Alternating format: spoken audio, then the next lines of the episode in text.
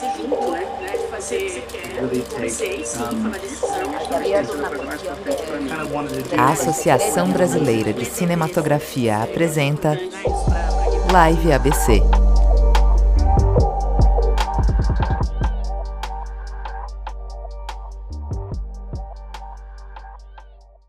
Passando um recado, acho que primeiro dando boa noite a todo mundo que está tá aqui.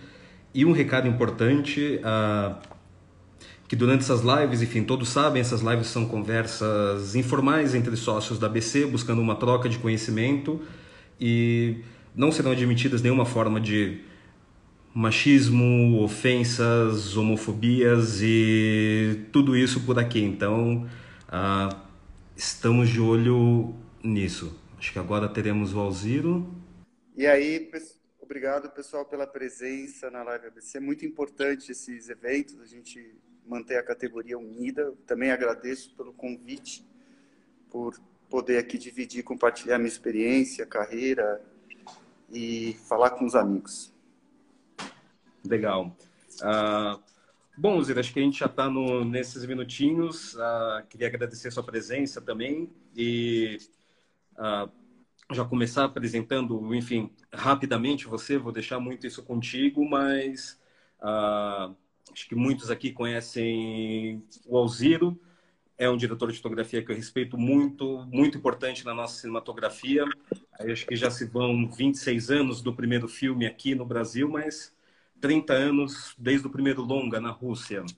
Uh, e Alziro também acho que tem uma importância muito grande, não só pela sua cinematografia, mas também pela dedicação ao ensino e ao compartilhamento. E acho que é um tema que a gente vai passar bastante por aqui. Mas é isso, Alziro. Deixo, com, deixo contigo e queria que você se apresentasse uh, para o pessoal e começasse contando um pouco uh, desse seu início de trajetória, início, início mesmo, quase aquela coisa, nome de escola infantil, né? Primeiros passos. Mas como você começou a ter interesse pela arte, pela cinematografia, pela fotografia e o que que, né? O que que deu esse start, essa faísca em você? Ah, em primeiro lugar, queria pedir desculpa aqui, porque acho que minha luz está um pouco estourada. Não sei se é problema da conexão, deveria estar tá melhor a, a iluminação aqui pouco, né? Mas tudo bem. Eu acho que o que mais importa agora é o conteúdo. Então, a relação de por que, que eu estou nessa profissão? Eu acho que toda profissão é, a gente tem no sentido ainda mais essas profissões aonde requer muito muito trabalho, muita dedicação, requer muito amor na realidade, porque a gente trabalha demasiado, né? Então a gente tem sets longos, nossa vida não tem rotina, é, a gente tem muitos desafios constantes na questão, nas questões profissionais, eu acho que isso é, é importante colocar aqui, não é uma profissão que é uma profissão que, enfim, você tem um crédito de diretor de fotografia, só que com esse crédito, você acha que você pode, acha que, putz, a palavra diretor, né? mas atrás dessa palavra tem muito trabalho, muita dedicação e muito esforço. Então, quando a gente resolve ir para as carreiras artísticas no Brasil, parte já de uma, de um, de uma vontade, vontade muito grande nossa, né? Eu acho que dá para falar que a profissão me escolheu. De que maneira, né? Eu, garoto, criança, acho que antes de saber escrever, eu já fazia desenhozinhos contando histórias com imagens. E aí esses desenhos foram se aprimorando, aprimorando, aprimorando. Chegou um momento que eu fiz um desenho realista. Acho que eu tinha 13 anos. E eu falei, nossa, putz, eu fiz um desenho realista, talvez a minha vocação seja mais para fotografia e não para o desenho. E aí eu fiquei, com 15 anos, comecei a fotografar, mas logo eu percebi que, que, aquela, que a imagem estática da fotografia ela não contava as minhas histórias que eu queria contar. E, por sorte, uma irmã minha me viu olhando para as fotos num dia meio reflexivo ela falou assim: Ah, você não, não se inter... você não está interessado em foto? Era coisa que você queria fazer já tem uns anos. Eu falei: Olha, eu de fato gosto de fotografia muito, mas tem uma coisa que falta aqui. O que falta aqui, eu acho que é, putz, eu não estou achando mecanismos para contar histórias com essas fotos, né? Eu acho também fotógrafo iniciante. E minha irmã falou assim, olha, e eu falei assim, olha, me interessa luz, me interessa movimento. E por sorte, minha irmã falou assim, minha irmã gostava muito de cinema, de bom cinema. Ela falou para mim, então não é fotografia, é direção de fotografia. Eu acho que naquela época, anos 80, começo dos anos 80 ainda, começo, no meio dos anos 80, é, essa palavra direção de fotografia não era uma coisa tão popular quanto é hoje, né? Então eu falei, putz, o que, que é direção de fotografia? Com 15 anos eu não sabia.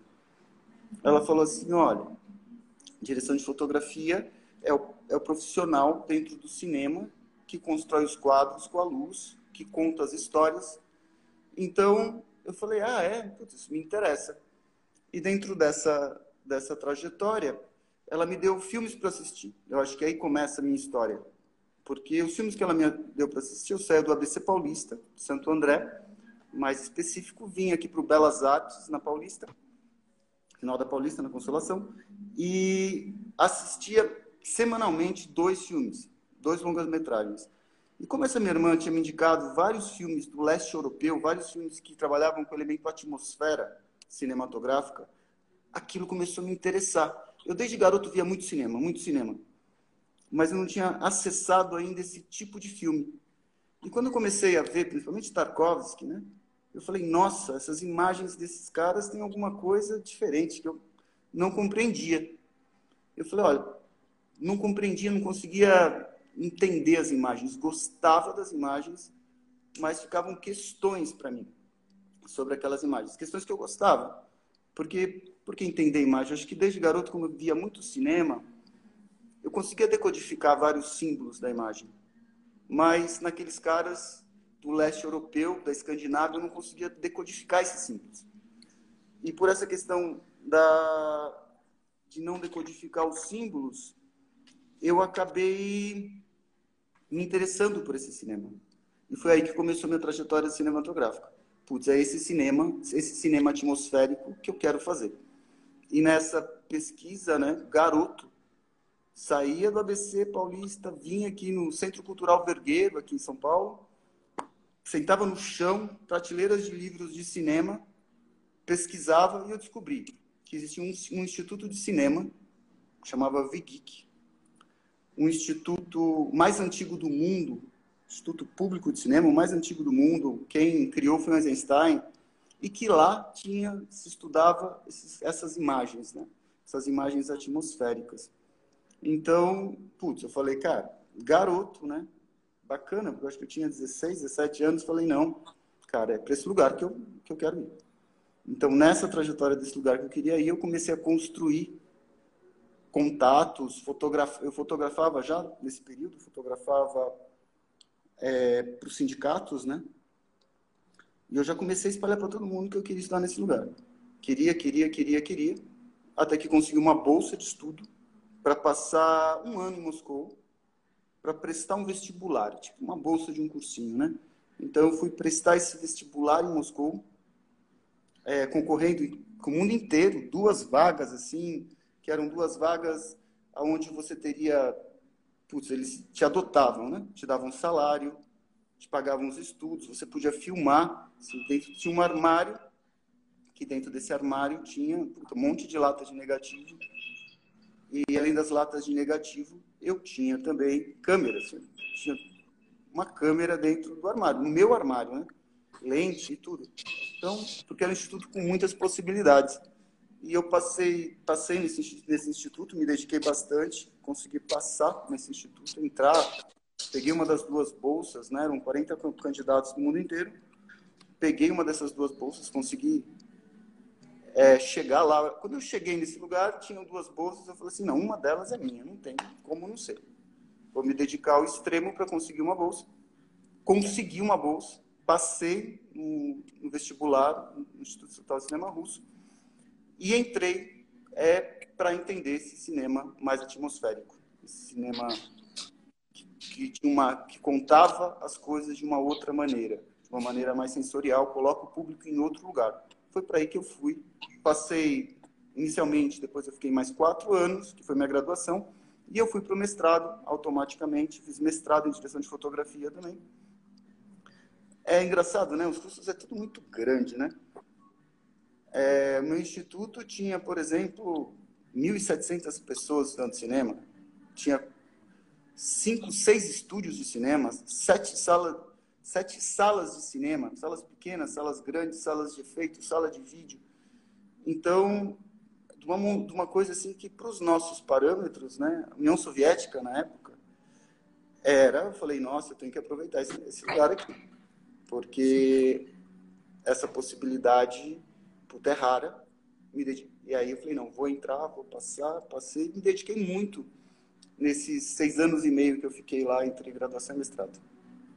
E, Elzira, acho que muita gente já perguntou aqui, até responderam, mas essa graduação, toda essa formação foi em russo, né? Desde do, do início. E acho que, prosseguindo um pouco isso, uh, como que foi essa relação? Na verdade, um choque, né? Que a gente está falando da Rússia, ainda União Soviética, né?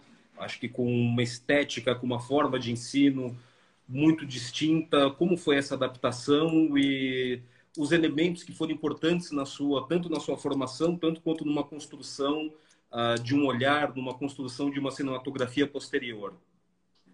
Olha, primeiro, estava no lugar, eu acho que essa experiência internacional ela é incrível. Porque eu morava numa residência onde eu tinha, moravam 1.100 pessoas que estudavam cinema. Então, eu tinha amigos do mundo inteiro. Então, essa coisa, primeiro, essa grande troca, essa grande troca internacional já era um ponto muito positivo nesse sentido. É, e essa grande troca já era um ponto positivo muito. Então, está tá tocando meu interfone aqui. É uma, é uma troca muito importante. Então, os meus próprios amigos que vinham desde os mongóis, eu era putz, brother dos mongóis, quanto dos europeus todos, latino-americanos, africanos. Então, essa coisa, puta, você cresce, eu acho, viu? porque você vai se defrontar com muitas realidades. Então, essa relação já foi já foi importante com a troca do, com o mundo, né? Então, essa troca com o mundo já foi, já era um passo. Outra coisa também que né? Por que precisava correr bastante? Porque a relação cultural, dos, a, a literatura que os caras liam, os livros, é, a conhecimento cinematográfico que as pessoas tinham, putz, era uma realidade muito diferente do que a gente tem numa uma formação aqui no Brasil, não digo na formação acadêmica, mas uma formação de segundo grau, né? Então eu tive que correr muito, porque de fato não queria ficar, eu queria conversar com esses meus amigos, eu queria ter bagagem cultural para conversar com esses meus amigos. Então eu acho que isso foi, foi inicial, foi isso. Eu tive essa experiência internacional com pessoas que faziam cinema no mundo inteiro. Isso já foi bacana. E a outra coisa, no instituto era muito rígido. Eu estudava período integral, seis dias por semana. É, as aulas de sábado eram as aulas que, era o dia que eu tinha mais aula, porque era quando os profissionais estavam livres. Então, às vezes eu tinha aula domingo. Então, para mim, algumas. Eu acho que eles também estavam preparando a gente para o set de filmagem. Né? porque não tinha horário nenhum e a gente tinha que, que, que se dedicar muito. Assim. Eu lembro que para algumas provas eu tinha que estudar três meses, não passava. E essa relação foi muito importante, porque eu comecei a ter essa bagagem cultural. Né? É, professores de professores com muito boa formação. É curioso, meus professores falavam quatro, cinco línguas. Então, você às vezes dava para conversar com caras em português, em espanhol. Era impressionante a bagagem cultural dos professores, né? E, e dentro da União Soviética, a valorização da cultura era muito grande, né? Tanto é que meu instituto era um instituto riquíssimo, porque ele era, putz, eles consideravam que cultura é uma coisa importante. Então, muita, muito dinheiro para a cultura, muita verba para a cultura, muita estrutura para a cultura então, o Instituto de Teatro também era um instituto muito bem estruturado, GITS. E os institutos de arte, os institutos de música, muito era muito bem amparado pelo Estado. Mas tinha uma outra questão também, que dentro do, do Instituto de Cinema, né, ele, a palavra instituto significa uma coisa bem interessante, diferente de universidade. No instituto, eles pegam você para te formar como um profissional. E, e era, eu gostava da relação dos professores. Os professores falavam assim: olha, a gente está aqui para vocês serem melhores que a gente. A gente vai passar tudo que a gente sabe para que vocês sejam melhores que a gente. Então, putz, era uma relação muito diferente do que eu estava acostumado na escola, né? E, e, a gente tinha que encarava aquilo com muita seriedade. Então, a educação era encarado com muita seriedade. Assim, é, se, se eu tirasse uma nota uma nota mais baixa, por exemplo, que eu passaria de ano, mas eu tirasse um 6, passaria com com, com, com seis para cima, né? Putz, meu orientador puta, falava que eu escutava uma bronca do meu orientador, porque ela tem uma, tinha uma situação diferente, que eu acho que é uma situação de aprendizado interessante. O seu orientador você tem um orientador. Você entra, você é escolhido por um orientador. Esse orientador vai, vai te é, tutelar, digamos assim, todo o seu aprendizado. Então, eu tinha reuniões com o meu orientador todo mês, ao decorrer lá de seis anos e meio. Ele me escolheu e eu tinha uma responsabilidade com ele. Então, ele estava me aconselhando todo o tempo e era muito rígido.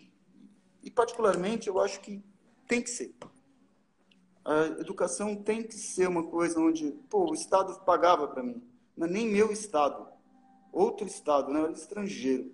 O Estado pagava para mim, me dava salário, me dava educação, câmera, filme, estrutura.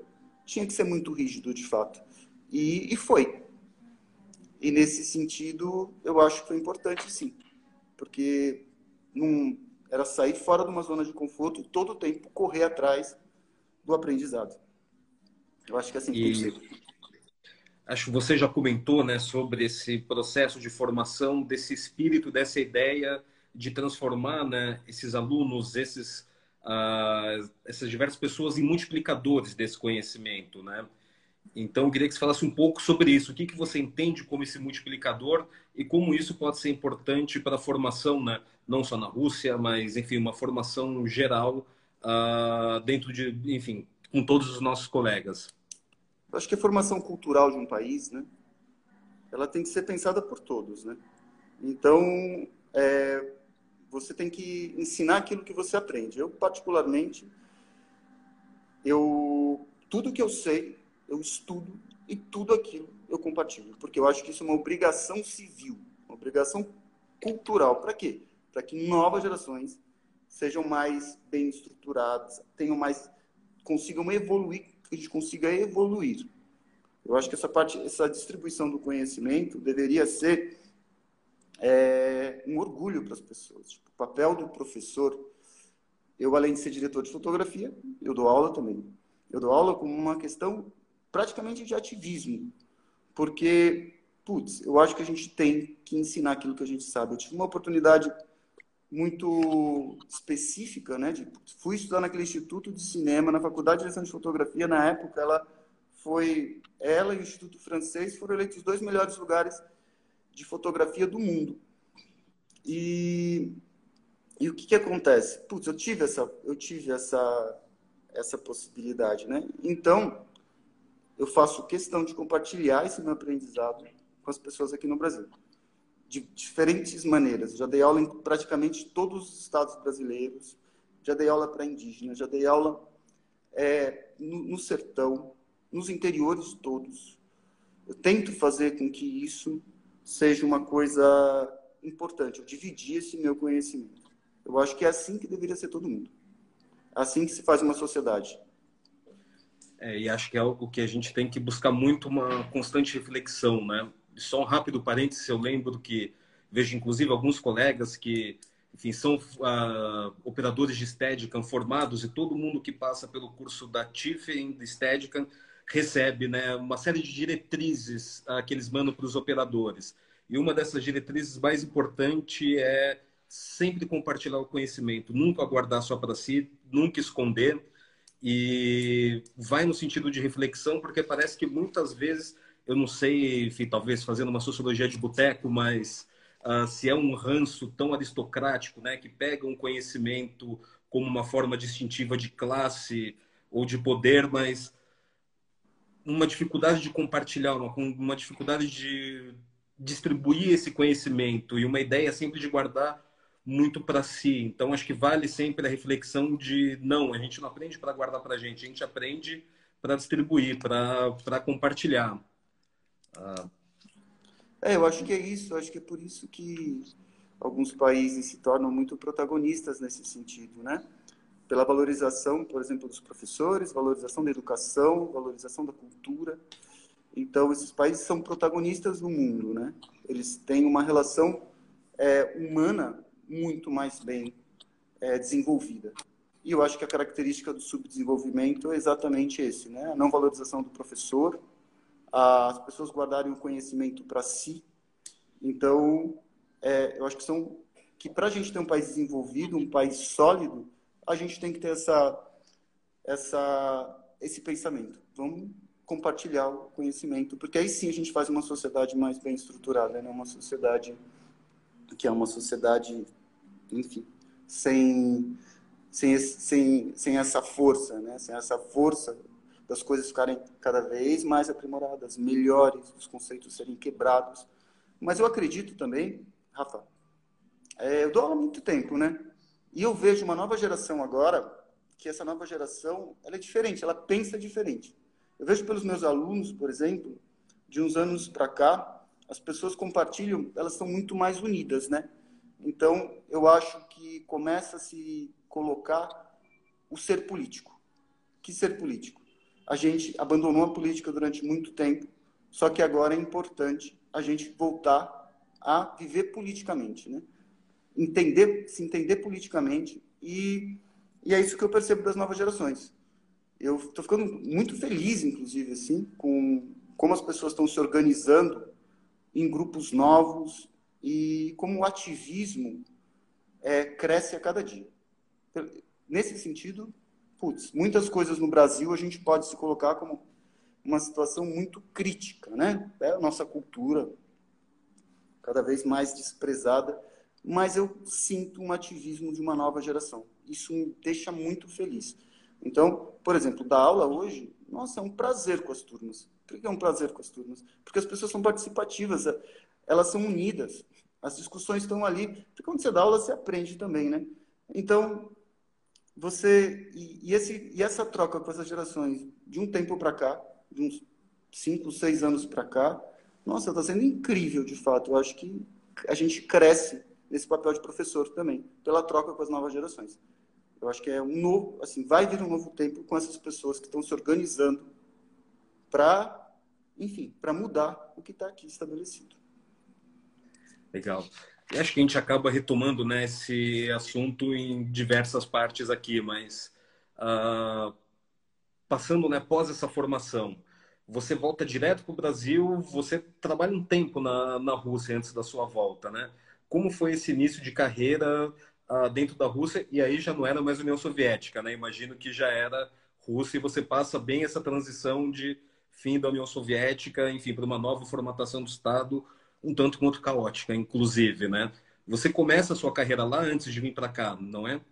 Isso. Dentro do Instituto eu fiz filmes, que eram um filme que era para televisão, é, que tinha esse patrocínio da televisão. Fiz também, eu era fotógrafo, né? eu era correspondente para a imprensa brasileira e para a imprensa de outros países. Fazia câmera também, pra, fiz câmera para Metrópole, Vitrine, estando lá estudante, né? E, e, com, e trabalhei lá. Peguei lá, tive essa, essa experiência dentro da profissional dentro da Rússia, que para mim era normal, porque eu já tinha participado de muitos sets, né? Então, era muito mais comum participar de um set russo, soviético, do que um set brasileiro. Aquele set eu conhecia, o brasileiro que eu precisei aprender. Então, é, essa experiência foi muito interessante, né? Compartilhar, e particularmente, eu trabalhava, minhas equipes eram mais intensas com os, com os soviéticos, não com os russos. Então, os principais amigos do cotidiano dentro da, da profissão eram soviéticos. Isso foi, foi bem interessante. Assim. Dentro da direção de fotografia, no geral, diretores e tudo, eu trabalhei com pessoas de diferentes países. Mas, na questão da minha equipe, particularmente, eu trabalhei mais com soviéticos e com russos. Putz, e eram meus amigos, né? Tipo, brother, assim, brother mesmo. Consegui me, até aconteciam umas coisas engraçadas. Eu estava num set no interior da Rússia fazendo fotografia, assistência de fotografia, um tipo de, de trabalho assim, metido ali numa filmagem de longa-metragem como assistente. As pessoas duvidaram que eu era estrangeiro, que eu era brasileiro, porque eu fiz questão de me, de me mimetizar com eles, assim, de me tornar, putz, é esse país que eu tô, esse é o país que eu vou viver. E eu não vou viver em outro país.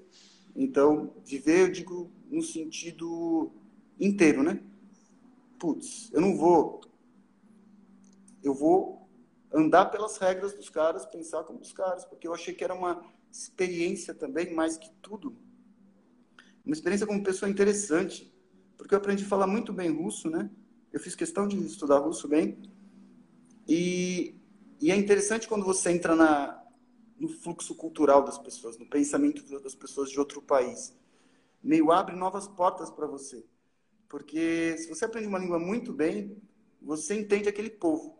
E eu fiz, e eu tive essa, esse exercício, né? De tentar saber o melhor possível, de, de entender.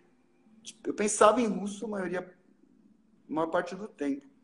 Então, isso para mim foi importante para entender a sociedade, entender aquele povo, entender aquela cultura.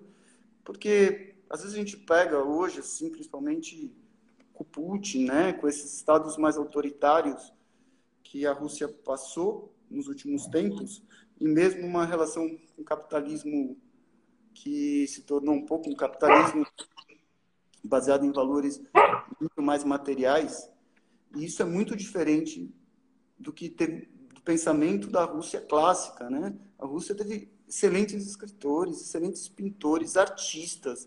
A arte na Rússia foi muito valorizada. Então, eu quis entender esse povo, entendeu? E eu quis entrar na, na frequência dessas pessoas. E foi muito importante participar dos sets deles aqui. Quando eu precisei, quando eu voltei para o Brasil, foi um processo de adaptação aqui. E eu levei um tempo, inclusive. Essa volta, como? Acho que dos, desde os primeiros projetos, mas uma coisa interessante, né? Você nunca teve uma. Você não passou por um período de assistência de câmera, né? Você começou, se formou diretor de fotografia, começou e, enfim, sempre se manteve na fotografia. Como foi essa relação no Brasil, esses projetos? E talvez até uma aceitação dentro de mercado, né? Sem ter passado por uma equipe de câmera. Então, é, eu não acho que um fotógrafo precisa passar pela equipe de câmera. Um fotógrafo precisa conhecer o set, mas não precisa passar por uma equipe de câmera. É, o fotógrafo ele é, é uma outra frequência do que o departamento de câmera. Então a gente tem que estudar. Tem gente que faz essa trajetória, valoriza essa trajetória, com certeza, mas eu acho que a melhor trajetória é o aprendizado. Aprendizado quebra barreira. Eu, quando era, eu, quando era garoto, eu comecei a frequentar, a conversar com algumas pessoas, falaram para mim assim: você vai, vai ser 15 anos assistente de câmera na época, para você começar a fotografar as coisas. Eu falei: não, não vou ser, não. Eu vou, através da educação, estudar e não vou ter essa trajetória de 15 anos numa profissão que não é a profissão que eu quero ter. Eu quero ser fotógrafo, não quero ser assistente de câmera. E eu nunca tive muito fetiche por equipamento.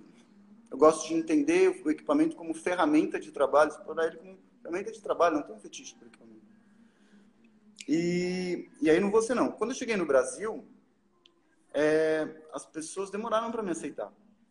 Porque imagina, eu tinha 26 anos e o fotógrafo, naquela época, os fotógrafos chegavam à direção de fotografia com 35 é, anos, mais ou menos. Então me chamavam de moleque. O que, que esse moleque quer fotografar? Nossa, escutei isso um monte. O que, que esse moleque quer fotografar? Tem que ser assistente de câmera.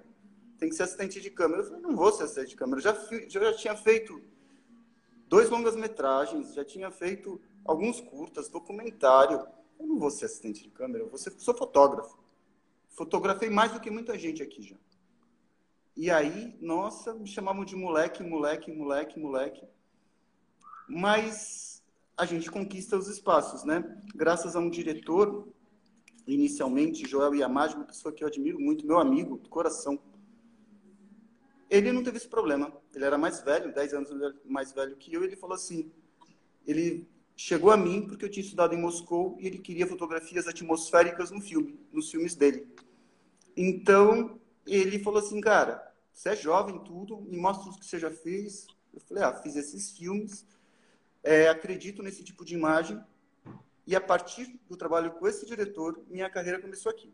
Quer dizer, ela começou, mas não foi fácil, não, porque fui chamado de moleque durante muito tempo. Até que eu publiquei um artigo para a Kodak Internacional. Eu comecei a, a, ser, a testar os negativos da Kodak como os protótipos e fazer relatórios sobre esses protótipos. O que, que eu achava e o que, que eu achava que deveria mudar. E eu peguei muito uma questão de matiz de peles, né? Porque o Brasil tem toda uma diversidade de pele e eu adoro trabalhar com essa diversidade de pele e a resposta e a reciprocidade das peles. Então, eu reclamei com a Kodak que o negativo estava dando, estava deixando um tom de pele brasileira, que é pele mais cabocla, ele não, era instável nesse, nesse negativo.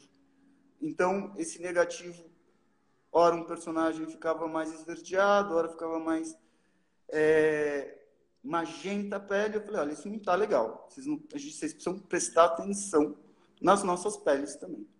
E foi, foi a partir daí que eu comecei a testar os, os protótipos dos negativos e mandar relatórios. E aí a Kodak internacional, Kodak americana, publica meu artigo numa capa do site da Kodak, em inglês, da Kodak Internacional, e a partir daí eles me aceitassem. Tive a aceitação como diretor de fotografia, e foi bom, assim, porque foi uma época que eram, éramos tão poucos, e quando as pessoas te aceitam, você consegue ter uma tranquilidade melhor para se trabalhar. Eu acho que foi, foi isso que eu senti. Aí eu, aí eu, putz, cheguei um ano que eu fiz três longas metragens, e filmes grandes, inclusive por conta dessa aceitação melhor das, pessoas. Virei uma.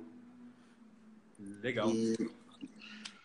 Ah, não, acho que você falou uma coisa muito interessante, né, dessa diferença, né? Claro que acredito que acho que as trajetórias para fazer direção de fotografia elas são múltiplas, né? E simplesmente elas não se repetem, né? Elas são muitas. As pessoas que vêm de uma trajetória mais acadêmica, existe um caminho que perpassa por uma equipe de câmera, que não é obrigatório, a, talvez, né? Isso muitas vezes, enfim, terminar a sua equipe de câmera, a importância de um primeiro assistente de câmera né, dentro do set. É uma carreira em si, não é necessariamente uh, um passo para ser fotógrafo, mas eu acho que são múltiplas as formas da gente trilhar esse, esse caminho. E você fala uma coisa né, do que, que é o fotógrafo para você. Então, se você pudesse compartilhar o que, que é a fotografia e como que você estrutura, como que você pensa ela. Eu lembro que você cita em cursos, que você cita em aulas, né, uma estrutura baseada em três tripés, né? Que é na, que é na estrutura, conceito, estou falando mesmo, gente, gestão. Ah, você poderia falar um pouco dessas três? Porque acho que até para a gente falar um pouco antes de estética, de luz, seria interessante entender essa sua forma de pensar a fotografia. É, o fotógrafo, o diretor de fotografia, ele está a serviço de uma narrativa, né? Então, eu acho que o principal elemento que a gente é contar uma história com, com a intenção que o diretor quer trazer para essa história. Então, eu acho que um bom filme é quando você vai costurar o papel do diretor, papel importantíssimo, mais importante, o diretor ele tem até em muitas línguas, que em russo inclusive, né, regisseur, em italiano também, em muitas línguas a palavra diretor significa regente. Regente do quê? Ele é o cara que vai interpretar, que vai ter uma força naquela composição, ele vai colocar aquela personalidade dele naquela naquela composição vão ter os vários instrumentos, vários talentos no piano, no violoncelo, etc. Mas eles têm um caminho de condução. Esse caminho de condução é o caminho de condução do diretor, onde ele quer chegar na narrativa da história dele. Então, eu acho que fotógrafo, inicialmente, a gente tem que estar conectado com o diretor e como o diretor quer construir essa narrativa essa história. Bom, então eu acho que esse é o primeiro caminho. Só que o nosso trabalho é um trabalho que, putz, a gente às vezes descarrega e carrega duas vezes, chega três caminhões numa diária, de monta a luz, coloca a luz, próxima locação, próximos planos. Então, a gente tem um outro papel aí. Primeiro é de intérprete dessa dessa de como o diretor vai trazer, vai querer contar aquela obra. O segundo papel é de gestor. Bom, gestor por quê? Porque a gente tem orçamento para cumprir, a gente tem verba que a gente tem que trabalhar com ela, a gente tem que é, desempenhar uma velocidade maior, tempos maiores ou não. Tem coisas que tem que ter, se preocupar muito com acabamento perfeito, outras você se preocupa em construir aquela narrativa no tempo do filme. Isso que vai, vai, vai ser o dinheiro, né? o valor que tem dentro daquele trabalho. Então você tem que, primeiro, você pega aquele conceito narrativo e segundo, você interpreta o papel de gestor. Putz, você é gestor, como que você vai pegar o orçamento do filme e vai transpor aquela narrativa? Então a gente tem que fazer essa tradução. Então o nosso papel, e é um papel, o papel da gestão, ele é importantíssimo. Porque quanto melhor gestor, você consegue resolver melhor a sua situação e chegar mais com melhor qualidade, com melhor acabamento no sentido narrativo das coisas. Bom, esse é o outro, o outro pilar da gestão. É porque cada filme tem um orçamento específico, tem locações específicas, tem estruturas diferentes, pessoas diferentes. A gente tem que entender isso. A gente trabalha com equipes diferentes em cada projeto. Então a gente vai ter que organizar essa gestão. Por exemplo, eu trabalho com Excel. Pô, você é fotógrafo, trabalha com Excel? Claro que eu trabalho com Excel. Porque eu tenho que adequar minha fotografia, meu tempo, meus refletores a um orçamento eu sou cheio de planilhas que eu desenvolvo para quê? Para viabilizar. Às vezes você senta do lado do produtor executivo com o meu Excel, o produtor executivo assusta. Eu falei, não, puta, meu, meu papel é de gestor também. E o terceiro pilar, que a gente que eu acho que é importante, é a técnica, né? E relacionada com a estrutura. Como você vai resolver tecnicamente um projeto? Então você vai aprendendo os equipamentos que tem no mercado, os usos, as ferramentas, os tempos das coisas, né? Então você vai ter que juntar essas três relações, uma relação técnica, uma relação narrativa e uma relação de gestão. Então, para tudo na direção de fotografia, todo set eu penso dessa maneira. Porque assim eu consigo o quê? Cumprir um cronograma, eu consigo chegar mais perto da proposta do diretor e eu consigo tecnicamente resolver melhor aquele projeto. E, e particularmente, tem uma questão que eu gosto bastante, né? Que eu faço múltiplos projetos. Eu faço desde stop motion, acabei de rodar um longa, Bob Cuspe, do Angeli. Três anos e meio a gente ficou no projeto. Foi stop motion. Mas, ao mesmo tempo, paralelo a isso, eu estava fazendo uma, um, um longa-metragem sobre os Guarani Kaiowá. Metido, acampado numa aldeia indígena. A do outro momento eu chego num site publicitário com um monte de gente, um monte de equipamento. No outro set eu vou fazer uma ficção, eu vou fazer uma série. Eu particularmente gosto de diversificar tudo assim. Gosto de fazer todos os produtos. E só que para isso cada produto você tem que pensar numa gestão diferente. Eu acho que esse exercício que a gente tem que fazer, a gente não tem que ser refém de um único produto. A gente tem o quê? Que entender, tem que ter essa compreensão maior sobre as coisas para você conseguir gerir melhor as coisas. E esses são desafios também. Pô, vou fazer luz do stop motion. Nossa, o que, que eu aprendo? O que, que eu experimento e coisas que eu erro e tento, faço de novo? Por quê? Uma outra dimensão. Mas aí você já vai aprendendo. Já estou agora no meu terceiro. Então, mas eu adoro esses desafios. Fazer com que a cabeça funcione. Adoro as propostas narrativas do diretor quando elas são propostas mais ousadas. Adoro. Porque imagina, já fotografa há 30 anos. Você tem que procurar esses desafios. São eles que fomentam para a gente essa nossa energia, essa nossa, esse nosso prazer, esse amor sobre as coisas. Eu acho que eu não aguentaria fazer um produto só.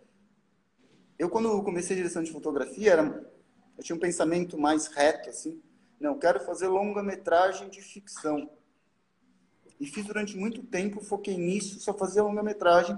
Aí depois de um tempo eu falei assim, putz, podia fazer outras coisas também, né? Aí eu fui para as expedições, fui para a Antártica duas vezes, Ucrânia, Alemanha, Brasil inteiro em expedições. Putz, adorei. Então, é, eu acho, aí quando eu comecei a diversificar mais as profissões, a diversificar mais as minhas atividades como direção de fotografia, desde documentário até stop motion, até um comercial, lançamento de uma marca, de um produto, comercial de carro, essas coisas, eu acho que a brincadeira fica mais legal, assim, nesse sentido, né? Qual? Você experimenta mais, você quebra mais a cabeça, você se diverte. São obstáculos, você tem que... Você tem que... São desafios, você tem que pôr a cabeça para funcionar. Equipes diferentes, às vezes... Eu, eu, eu, brinco, né? Que uma vez eu fui fazer uma... Eu, uma série, um canal de TV grande, uma série na Globo, e eu administrava 60 profissionais, porque eram três equipes de mais ou menos 20 profissionais. Eu era o coordenador de 60 pessoas. Mas no ano passado eu fui fazer um longa-metragem que, porque o tema era delicado, a pauta, a gente tinha que ser muito intimista. A gente não tinha, a gente tinha que estar próximo das pessoas. A gente estava trabalhando com indígenas. Fomos morar junto com os indígenas. Então, nesse sentido, eu não tive assistente. A diretora me ajudou, o som me ajudou, nós éramos três. Mas só conseguimos chegar naquelas imagens específicas por um grau de intimidade de uma equipe muito reduzida. Por uma equipe que a gente conseguia ter intimidade com o tema, uma equipe que a gente não ia mudar o cotidiano daquelas pessoas. Então, é isso, a gestão. Foi, foi uma proposta, foi a proposta que a gente teve. Então, era isso. Para quê? Para cumprir uma determinada, um determinado filme, né, com determinadas características, com uma determinada proposta narrativa, aí interfere na estrutura do projeto, na estrutura da, da equipe de fotografia, né, e o jeito que você vai trabalhar. Por exemplo, às vezes eu não, se eu preferir entre lente, entre lente fixa e zoom, eu prefiro lente fixa. Mas se eu preciso ter velocidade dinâmica, eu uso zoom. Então, a gente não tem. Eu acho que isso que também é interessante, né? Depois de um tempo de profissão, você se desapega. É interessante você, ao contrário de você fala assim, nossa, eu quero rodar com o mais sofisticado do mundo. Não. Você consegue ver que para você chegar em determinadas coisas, você não vai poder ter uma câmera pesada, por exemplo. Você vai ter que ter uma câmera leve. Essa câmera leve é uma câmera mais simples. Senão, você não consegue não consegue realizar esses objetivos, entendeu? Uhum. É, dá para, acho que fica claro, né, que a primeira coisa que você coloca na frente é é o projeto, né? Você não traz preferências pessoais prévias, né? Você vai se adaptar ao que aquele projeto está pedindo. Ah, mas hoje você teria uma preferência de equipe, por exemplo, você gosta de trabalhar com uma equipe pequena, reduzida, uh, ou se interessa mais por aquela grande equipe, pelos caminhões, pela aquela grande estrutura? Qual né, o projeto que mais te apetece? Rafa, eu gosto de trabalhar com uma equipe inteligente. Eu gosto que todas as pessoas, eu compartilho com todo mundo da minha equipe, explico todos os meus caminhos fotográficos, faço planilha, faço apresentação, mostro as cenas, mostro mostro a trajetória, mostro a proposta do diretor, faço uma apresentação para meus para minha equipe. Já teve apresentação que eu que eu cheguei a levar, assim, chegou o filme inteiro, as equipes inteiras assistir a apresentação da fotografia, porque o diretor não, não apresenta o filme para as pessoas. O diretor deveria ser a primeira pessoa a apresentar o filme para as pessoas, porque aí sim ele trabalha com a inteligência das pessoas. Eu gosto que a minha equipe entenda todo o processo. Minha equipe quando eu faço longa-metragem, eu consigo trabalhar com uma equipe envolvida na história, na trajetória, conhece os personagens. é um prazer gigante. Por que é um prazer gigante? Porque eu fico mais administrando a coisa. A minha equipe se gere automaticamente. Esse é um conceito, né? Esse é um conceito que eu levo, que eu tento levar sempre. Tem até uma, uma história de um antropólogo indígena que contou para mim, que eu fiquei muito impressionado, que eles estavam no acampamento no meio da Amazônia e eles estavam com uma com indígenas é, levavam equipamento para eles e tal, para naquela travessia. Eles iam fazer uma travessia grande. Aí chegou, pararam num lugar para fazer um acampamento no meio da floresta. E ele viu que os indígenas faziam tudo, que, assim, que não tinha alguém coordenando aquilo, que não tinha um chefe, o chefe não falava nada. Tinha um chefe, mas o chefe não falava nada. E aí esse antropólogo foi conversar com, com o chefe e falou, pô, mas você não vai dar ordem na, nas pessoas? Falou, dá ordem por quê? Eles sabem o que tem que fazer. Então, é isso que eu acho que é um conceito que é um conceito mais inteligente. As pessoas têm que saber o que elas têm que fazer, as pessoas não têm que estar perdidas. Por isso que eu gosto que o diretor compartilhe comigo o que ele, que ele quer do filme. Porque aí eu ajudo ele, eu sei o que eu tenho que fazer. Então é nesse sentido que eu gosto das minhas equipes. Eu gosto de equipes inteligentes. Quanto mais inteligente a minha equipe, vai ser menor. Quanto menor, ela vai ser mais rápida. Claro que nem sempre, né? Mas eu prefiro, eu acho que as pessoas têm que ser mais bem pagas uma quantidade menor de pessoas. Nesse sentido que eu acredito. E de onde vem essa construção? Porque no fim das contas a gente acho que não está nem falando de, de conceito, não tão, a gente não está nem falando de estética, né? Ainda a gente está falando muito de gestão.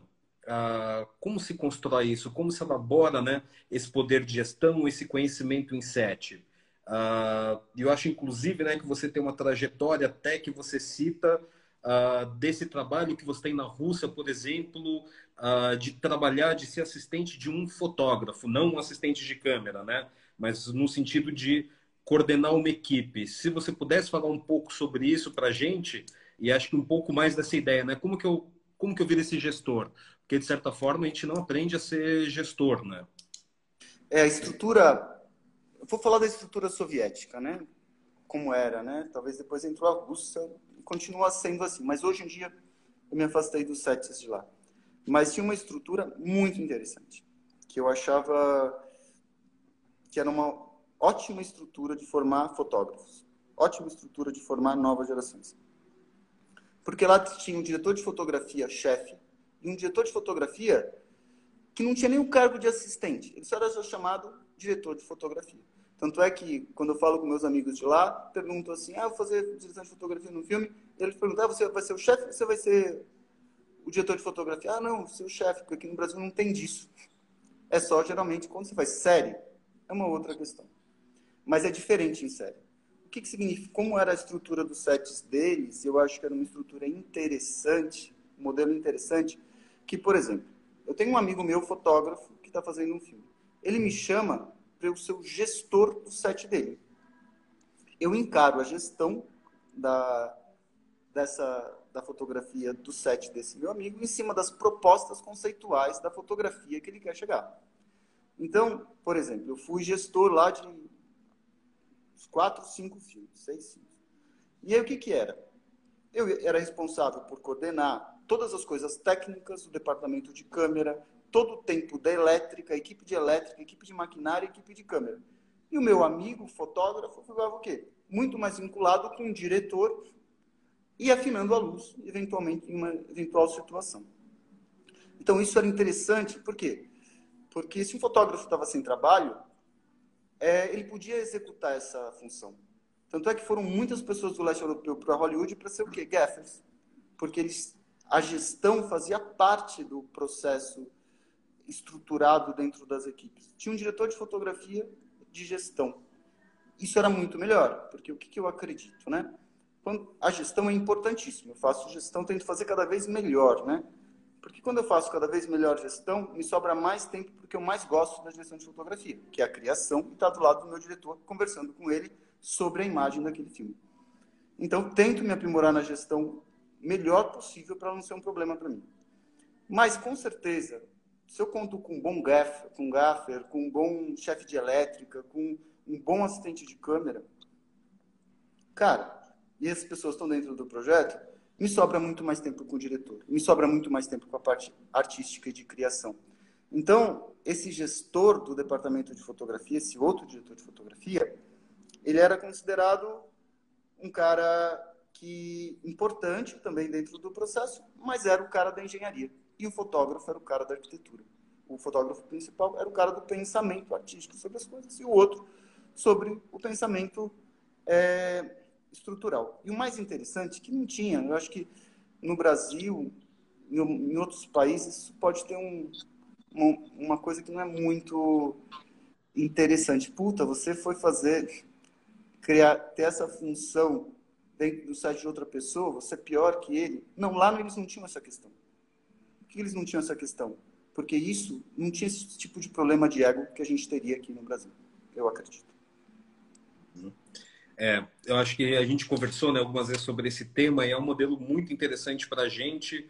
Acho pensando em questões, em questões do próprio mercado e do próprio set brasileiro, né? Porque de certa forma o nosso, o nosso trabalho ele é físico, ele é estruturado de uma maneira que também demanda um certo, que demanda um esforço físico, né? E acho que você ter essa ideia de trabalhar nessa dupla, né, de fotógrafos, alguém que está mais ligado à linguagem, ao olhar e esse trabalho com o diretor é interessante, inclusive, para um prolongamento da nossa carreira, né? Porque acho que muitas vezes o mercado há uma questão cultural, né? Que a gente aposenta as pessoas cada vez mais cedo uh, e valoriza pouco essa experiência muitas vezes e seria uma maneira interessante, né? De você manter essa coisa girando e não, nosso trabalho não é físico nesse ponto. Pode ter alguém que esteja nessa função né, de chefia, de gestão de equipe, que vai correr para lá com a equipe de maquinária, que vai estar tá com o pessoal de câmera, que vai estar tá em todos esses lados. Uh, e acho interessante esse conceito com uma forma né, de talvez pensar assim, o embrião um mecanismo que pode funcionar dentro de uma realidade que é você está aposentado com 50 e pouco, com 60 anos. Uh, não estou afirmando isso categoricamente 100% mas há uma dificuldade, né? Há um afastamento desse mercado que, sim, ele sempre ele vai privilegiar o jovem, ainda mais na cultura brasileira. É, com certeza. Na direção de fotografia, a gente tem a coisa da experiência que é muito importante. Por que ela é importante? Porque a gente vai acumulando uma carga de conhecimento e de desafios que a gente vai superando, superando vários tipos de desafios. A gente vai amadurecendo psicologicamente, as relações elas vão ficando mais finas. Só que no Brasil, os fotógrafos vão perdendo espaço com o decorrer da idade. Isso é um absurdo. Então, porque é quando as pessoas vão mais se desenvolvendo essa todo esse todo um aprendizado da vida que é muito importante na direção de fotografia. Direção de fotografia, a gente está todo o tempo resolvendo situações, todo o tempo. E quanto mais sets você tem, mais é, ferramentas você já soube lidar e sobre usar com ela. Mas para pela questão do desgaste físico, a gente vê que os fotógrafos são aposentados mais jovens e que é um erro, né? É um erro absurdo esse, porque seria um momento que as pessoas vão ficando cada vez mais é, com mais soluções e se as pessoas têm mais soluções, elas conseguem se dedicar muito mais ao trabalho artístico então, infelizmente, a gente não tem isso, não tem isso. Deveria ter. Eu acho que isso é um, isso é um processo de amadurecimento da profissão também e das relações. Então, putz, é, eu vejo assim que hoje, com certeza, eu lidaria com outros sets que eu já tive no passado de maneiras muito mais tranquilas com, e muito mais efetivas dos sets que eu tinha há 10, 15 anos atrás. E amadureci muito, e cada ano amadureço mais. Então, esse amadurecimento é importante. Só que a gente tem que respeitar isso, né? Infelizmente, a gente tem que lutar, né? Porque, imagina, tem filme que eu faço câmera de mão é, durante horas. Putz, é cansativo. Vamos lá, você quer retomar? Não, acho que a gente já, naquele, naquele quesito que eu estava uhum. que eu tava colocando da, dessa, desse profissional que é bem importante, que eu acho que ele daria, os fotógrafos aproveitariam muito mais tempo na sua vida de trabalho e outra coisa, no acabamento dos nossos filmes ficaria melhor, né? Porque hoje na profissão a gente luta muito contra o tempo, né? E contra a velocidade das coisas. Todos os sets são corridos, né? Então a gente tem que a gente cada vez filma mais rápido. A gente vai ter que aprender a filmar mais rápido. Foram processos, né? Quando se fazia longa-metragem há 20 anos atrás era uma coisa. Quando se faz longa-metragem hoje, putz, você roda na metade do tempo. E metragens mais rápidos, até que, eu lembro, quando, quando, caíram os longas... Met... Tá escutando? Sim, sim. Acho que travou um pouco, não sei se para todos, mas sim, agora tá ok. Tá ok? Tá escutando? Então, a gente teve que se adaptar, né, a esses, essas novas velocidades. A gente filma muito rápido, então o nosso trabalho é muito desgastante. Então a gente precisa encontrar mecanismos de continuar exercendo a profissão é, por mais tempo na vida. Acho que a gente tem que pensar nisso. Isso é valorizar a profissão, né? É valorizar os profissionais, valorizar a profissão. Quer entrar com outra pergunta?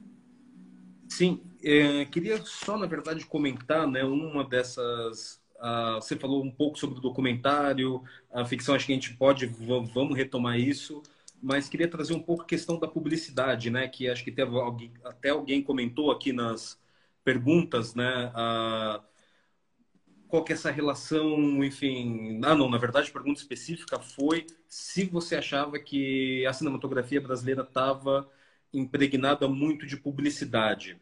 Uh, talvez uh, seria legal falar um pouco sobre a sua relação na publicidade e uma questão, uma dicotomia talvez entre né, o que é essa imagem da indústria e a imagem do indivíduo, né? Uh, onde ou se você consegue colocar características, uma estética específica dentro dessa publicidade ou não, não é possível, não é viável?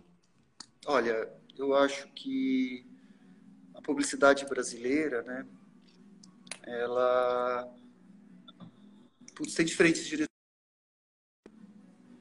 dentro do que a, a, gente não conta histórias, né, na, na nossa publicidade. A nossa publicidade, a grande maioria delas é um apanhado de cenas bonitas. Tá me escutando? Sim. Tá me escutando, Rafa? É um apanhado de cenas bonitas. Essas cenas bonitas são montadas, editadas, tragam um clima e uma sensação de alguma coisa ali. Então é isso que eu vejo muito da nossa publicidade, né? E ela não, ela não traz muito pouca publicidade traz uma força maior dentro das suas histórias e dentro da sua dentro da narrativa. Né? Com certeza, o que a gente faz publicidade é diferente porque dentro da publicidade a gente tem que uma, primeiro, a gente tem uma métrica, tudo muda na publicidade, a composição muda, a luz muda. Eu acho que a gente tem que fazer essas adaptações para cada formato, né? Putz, eu estou filmando, meu plano vai durar 3 segundos, 5 segundos. Então, putz, ele tem que ter a força para durar 3 segundos, 5 segundos. É, o conceito publicitário ele é muito diferente do conceito cinematográfico, muito diferente. Você está ali e você está vendo um produto. Você, às vezes, claro, você vende um produto com, trazendo sensações, etc. Eu gosto de fazer publicidade. Às vezes traz desafios, por exemplo, e estruturas que são muito interessantes. A publicidade diminuiu muito o tamanho, né? Mas publicidade sempre trouxe, né? Uma outra gestão, é um outro tempo, é uma outra velocidade de set. É, só que eu acho que a publicidade também ela vai ser sempre novos diretores, sempre novos diretores, sempre novos diretores. E eu sinto falta um pouco desse amadurecimento, sabe? Então, porque eu já peguei o ciclo de três, quatro gerações de diretores novos de publicidade. E aí você vê que parece que aquilo é novo, mas de fato, muitas vezes, é uma repetição de coisas que já aconteceram no passado. E eu fico um pouco, isso me deixa um pouco chateado com a publicidade, que a gente putz, tem que evoluir, tem que superar. Quando a gente repete coisas que já aconteceram no passado, eu, eu faço, eu entendo, eu sei que é isso, mas eu acho que ela poderia ser mais ousada, mais madura, tratar o público de outra maneira. E vai ter que fazer, né? A tá, hoje a gente está no desafio da publicidade. A publicidade vai ter que mudar completamente, completamente, completamente, com as novas mídias. Então, putz, ela está num desafio. As pessoas estão com problema de fazer os comerciais. Por quê? Como o público está se relacionando com esses comerciais? Como é o tempo das pessoas? As crianças nem entendem mais comercial direito. As pessoas já não estão aprisionadas numa grade do que era antigamente a grade da televisão, obrigadas a ver aquilo. Putz, mudou muito, é muito interessante. A gente vive um período muito interessante das novas mídias. Eu, particularmente, acho esse mundo muito melhor nesse sentido, com as novas mídias. Muito mais democrático, muito mais aberto, muito, muito melhor mesmo. Assim, não sou nada saudosista, ao contrário. Nesse sentido, né? Nesse sentido de mídias. Esse sentido acesso. democrático? Esse sentido da... democrático, você fala do quê? De uh, trazer outras gerações, de trazer outras linguagens, outras formas? O que, que seria esse, né, no, no sentido Demo... democrático? Esse sentido democrático, porque eu assisto um filme, por exemplo, eu tenho acesso ao cinema do mundo inteiro, aqui no meu computador. Eu consigo, a gente consegue, é, o mundo ficou muito mais. A, aquele pouco acesso que a gente tinha já não é mais um problema. Imagina uma pessoa no interior, ela tem acesso a uma cinematografia gigantesca hoje. Ela tem acesso a, a diferentes pontos de vista. E no passado, isso, as pessoas fora dos, dos centros urbanos com salas de cinemas, de, de cinema alternativo, ela estava restrita à programação da TV. Hoje não está mais. Então, eu vejo democrático nesse sentido. Impressionante. Eu dou umas palestras em outras cidades e, e vem questões e perguntas que seriam impossíveis de ter essas mesmas questões há 15 anos atrás. E hoje essas questões e o repertório das pessoas hoje é muito diversificado. É impressionante. Eu vejo democrático nesse sentido. Não em outros. Né? Mas nesse sentido. Uh, queria, na verdade, entrar num ponto, acho que a gente poderia falar, enfim, essa live pode durar muitas horas, mas a gente poderia falar de luz, poderia falar de câmera, de lente, mas acho que um aspecto muito interessante para a gente trazer e discutir dentro da fotografia, que é a sua relação com som. Sim, porque eu acho que nós fotógrafos temos que falar de som. Acho que tanto quanto a equipe do, do som, do som direto e tua relação de uma construção imagética, imagética cinematográfica, uh, se você tem influências Uh, se o som de alguma forma te influencia, se essa estrutura, seja musicalmente falando, ela pode ser importante para a composição de imagem e para além das estruturas, né, seu relacionamento com a equipe do som, que acho que muitas vezes é um assunto que a gente acaba não tocando, né? Parece que a equipe de foto ela está sozinha no set ou constrói aquilo de maneira solitária, mas não, o som influencia, né? O som gera volume, profundidades, enfim. Eu acho que essa pergunta dá para dividir em três partes, né? Uma primeira parte é, seria a relação mais conectada com o ritmo cinematográfico, né? Vamos falar um pouco sobre Eisenstein. Eisenstein projetou a curva cinematográfica baseado numa métrica musical. Então, dentro dessa métrica musical, você tem os cortes, tem a edição. Então, cinema é música, nesse sentido. Eu até uso um artifício bem interessante que no passado eu tinha muito quando fazia um plano sequência, por exemplo, era muito difícil entender é, com o meu diretor, por exemplo, qual era o tempo daquele plano sequência que a gente tinha que cumprir, o tempo e o ritmo e o tipo de movimento de câmera. E eu resolvo hoje, há bastante tempo, já há um bom tempo, da seguinte maneira: eu começo a escutar músicas com o diretor. E o diretor chega num tempo, ele falou: olha, tem mais a ver com essa música, esse plano, com o tempo dessa música. Essa música não vai no filme. Ela é só uma relação voltada para o ritmo interno das cenas. Então, eu coloco uma música e fico lá com meus diretores, amigos mais próximos, no sentido discutindo o tempo daquele plano sequência, porque você vai demorar. Você faz um plano de quatro, cinco minutos, esse plano é cortado. Ele tem que ser cortado mesmo se ele não está dentro do ritmo do filme. Porque o que mais importa é o filme, não o nosso plano de sequência. Mas a partir desse artifício, né, de usar a música como uma ponte do ritmo que o di... minha com o diretor, putz, isso já minha vida facilitou muito e entender o movimento de câmera e entender a força da minha panorâmica. Então, em primeiro sentido, no primeiro momento, eu uso a música relacionada nesse sentido. Não é a música que está dentro da história. É uma música relacionada ao ritmo daquela cena. Porque a gente tem que entender um filme, né, longa-metragem, principalmente, mesmo uma série, um curta, é cada cena tem o seu tempo. Ela tem que ter uma construção de tempo e dentro dessa construção de tempo se gera a nossa o nosso ritmo geral do filme. Então, a gente tem que estar muito conectado com o tempo da cena. E esse tempo da cena para mim é essa conexão com os meus diretores é dada através da música. Então, acho que a primeira coisa nesse sentido. Uma outra coisa que eu acho impressionante, assim, eu, eu adoro, na realidade, é a relação sonora. Porque o som, ele trouxe o quê? Uma tridimensionalidade que a imagem tem. Então, você, o som, ele influencia. Muitas cenas podem ser resolvidas ou pode trabalhar com o imaginário do ator. Eu sempre falo que tem dois jeitos de você trabalhar o imaginário do ator. O jeito passivo e o jeito ativo.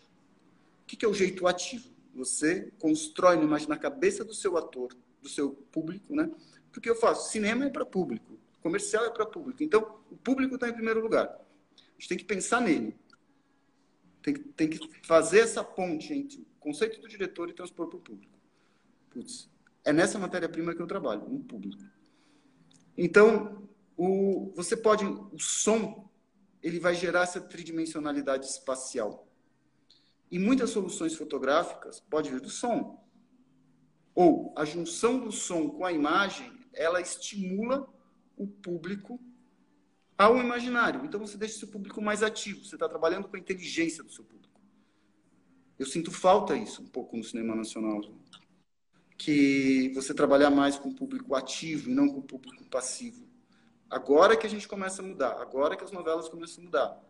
Porque as séries vêm trazer, vêm trazer mais do público mais ativo na participação da compreensão das coisas indiretamente.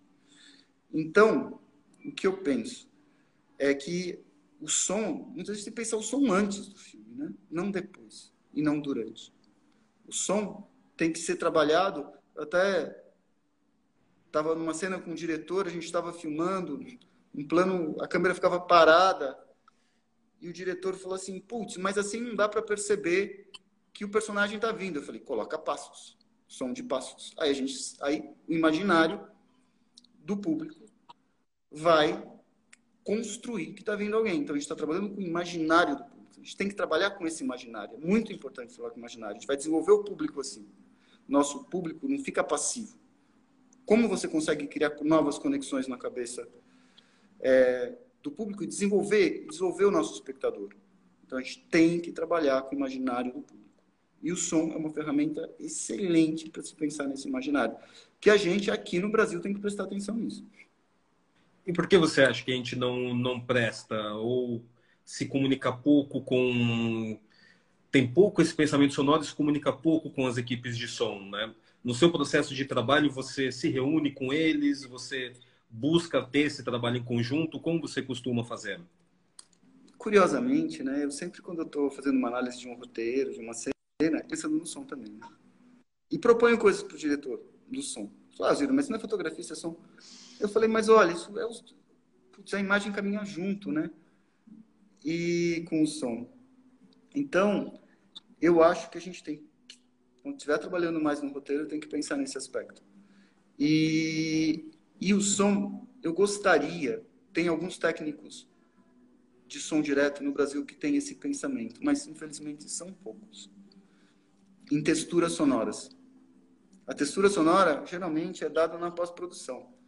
É importante quando a textura sonora é dada na captação também. Então você você consegue resolver de maneiras acho que mais natural. Eu trabalhei com um ou dois técnicos de som que que dois que trabalhavam texturas sonoras durante a captação diferentes. Não é isso que a gente faz, a gente não coloca a luz para dar textura, a gente não não, não trabalha a fotografia sempre se adaptando a todas as narrativas. Então, acho que o som tem que caminhar nesse sentido também, sabe? De, eu acho que eu cuido muito da equipe de som. Assim. porque eu acho que, putz, a gente está fazendo um filme, né? Eu sempre falo isso para minha equipe. A gente não está fazendo a fotografia, a gente está fazendo um filme. E quando a gente está fazendo um filme, todo mundo é importante. Então a gente tem que dar atenção para todo mundo, para os atores, para o diretor, para o som, para a arte. A arte e a fotografia caminham juntas, né? Então, o que a gente é isso. Se a gente não tiver um filme bem feito, não tiver o som bem feito, putz, aquele filme não foi. E o filme, o filme, eu acredito que esse filme, eu trabalho para que meus filmes fiquem bons. Por quê? De uma maneira geral. Porque as pessoas não vão assistir meus filmes, meu trabalho não vai ser. Ninguém vai conhecer aquele projeto se meu filme não for bom. E, e, conforme a gente faz mais filmes bons, mais o público gosta do nosso cinema, mais a gente tem trabalho, mais a gente consegue se desenvolver, mais a gente tem valor. Então, eu acho que a gente tem que pensar, não na nossa profissão, só. A gente tem que pensar que a gente está fazendo filmes. Eu falo isso sempre para minha equipe. Gente, é importante que o filme fique bom. É importante que a gente está fazendo aqui um filme. A gente não está fazendo só fotografia. A gente está fazendo um projeto inteiro, né? E é importante que esse projeto fique bom, sabe? Que ganhe prêmios, que tenha destaque, que se comunique com o público, nesse sentido. É, talvez tenha passado da hora já da gente ter a figura, né, do diretor de som, né? Alguém que esteja no projeto desde a pré, com a certeza. captação, após, uh, seja na mixagem, seja nos foleys, uh, na criação de trilha, mas ter uma figura que passe por todo esse período. E que tem alguns países, inclusive, né? Você vai achar na Argentina a figura de direção de som, uh, imagino que em outros também. Mas eu daria sequência exatamente numa equipe que você citou. Uh, eu estou fazendo esse jogo exatamente por isso, né? Acho que trabalhar e pensar a importância da fotografia, mas também numa importância dentro das características de gestão, uh, de relacionamento com os outros departamentos. E o departamento que eu falaria agora é o departamento de arte. E como você costuma trabalhar normalmente com o departamento de arte, qual que é a importância desse departamento uh, para o desenvolvimento do seu trabalho e, e no geral, né, desenvolvimento de um filme? Quando a gente vai lá e fala imagem, né? A imagem do filme. A imagem do filme são dois departamentos. O departamento de fotografia e o departamento de arte. Então, em primeiro lugar, que a gente é muito importante é a gente estabelecer isso. A gente está fazendo aqui um trabalho em conjunto para gerar a imagem do filme. Então, a gente é, tendo trabalhando em conjunto com o diretor de arte, putz, às vezes eu adoro quando o diretor de arte pode decupar junto eu, o diretor e o diretor de arte. Nossa, com certeza, a gente, o diretor de arte vai trazer muito mais possibilidades dentro dessa obra. É, o diretor de arte também é muito importante que ele tenha um pensamento narrativo conectado com a fotografia. Às vezes eu tenho um pouco dessa dificuldade. Eu vejo muitos sets que as pessoas estão com pensamentos narrativos diferentes, conceitos diferentes, estéticas diferentes. Às vezes eu acho que isso é uma questão até que o diretor tem que estar mais atento, que os departamentos, que um filme narrativa que o diretor quer alcançar. Porque quando o diretor faz isso, aí sim ele está fazendo a gestão. E aí o trabalho da fotografia com a arte ele é muito mais conectado.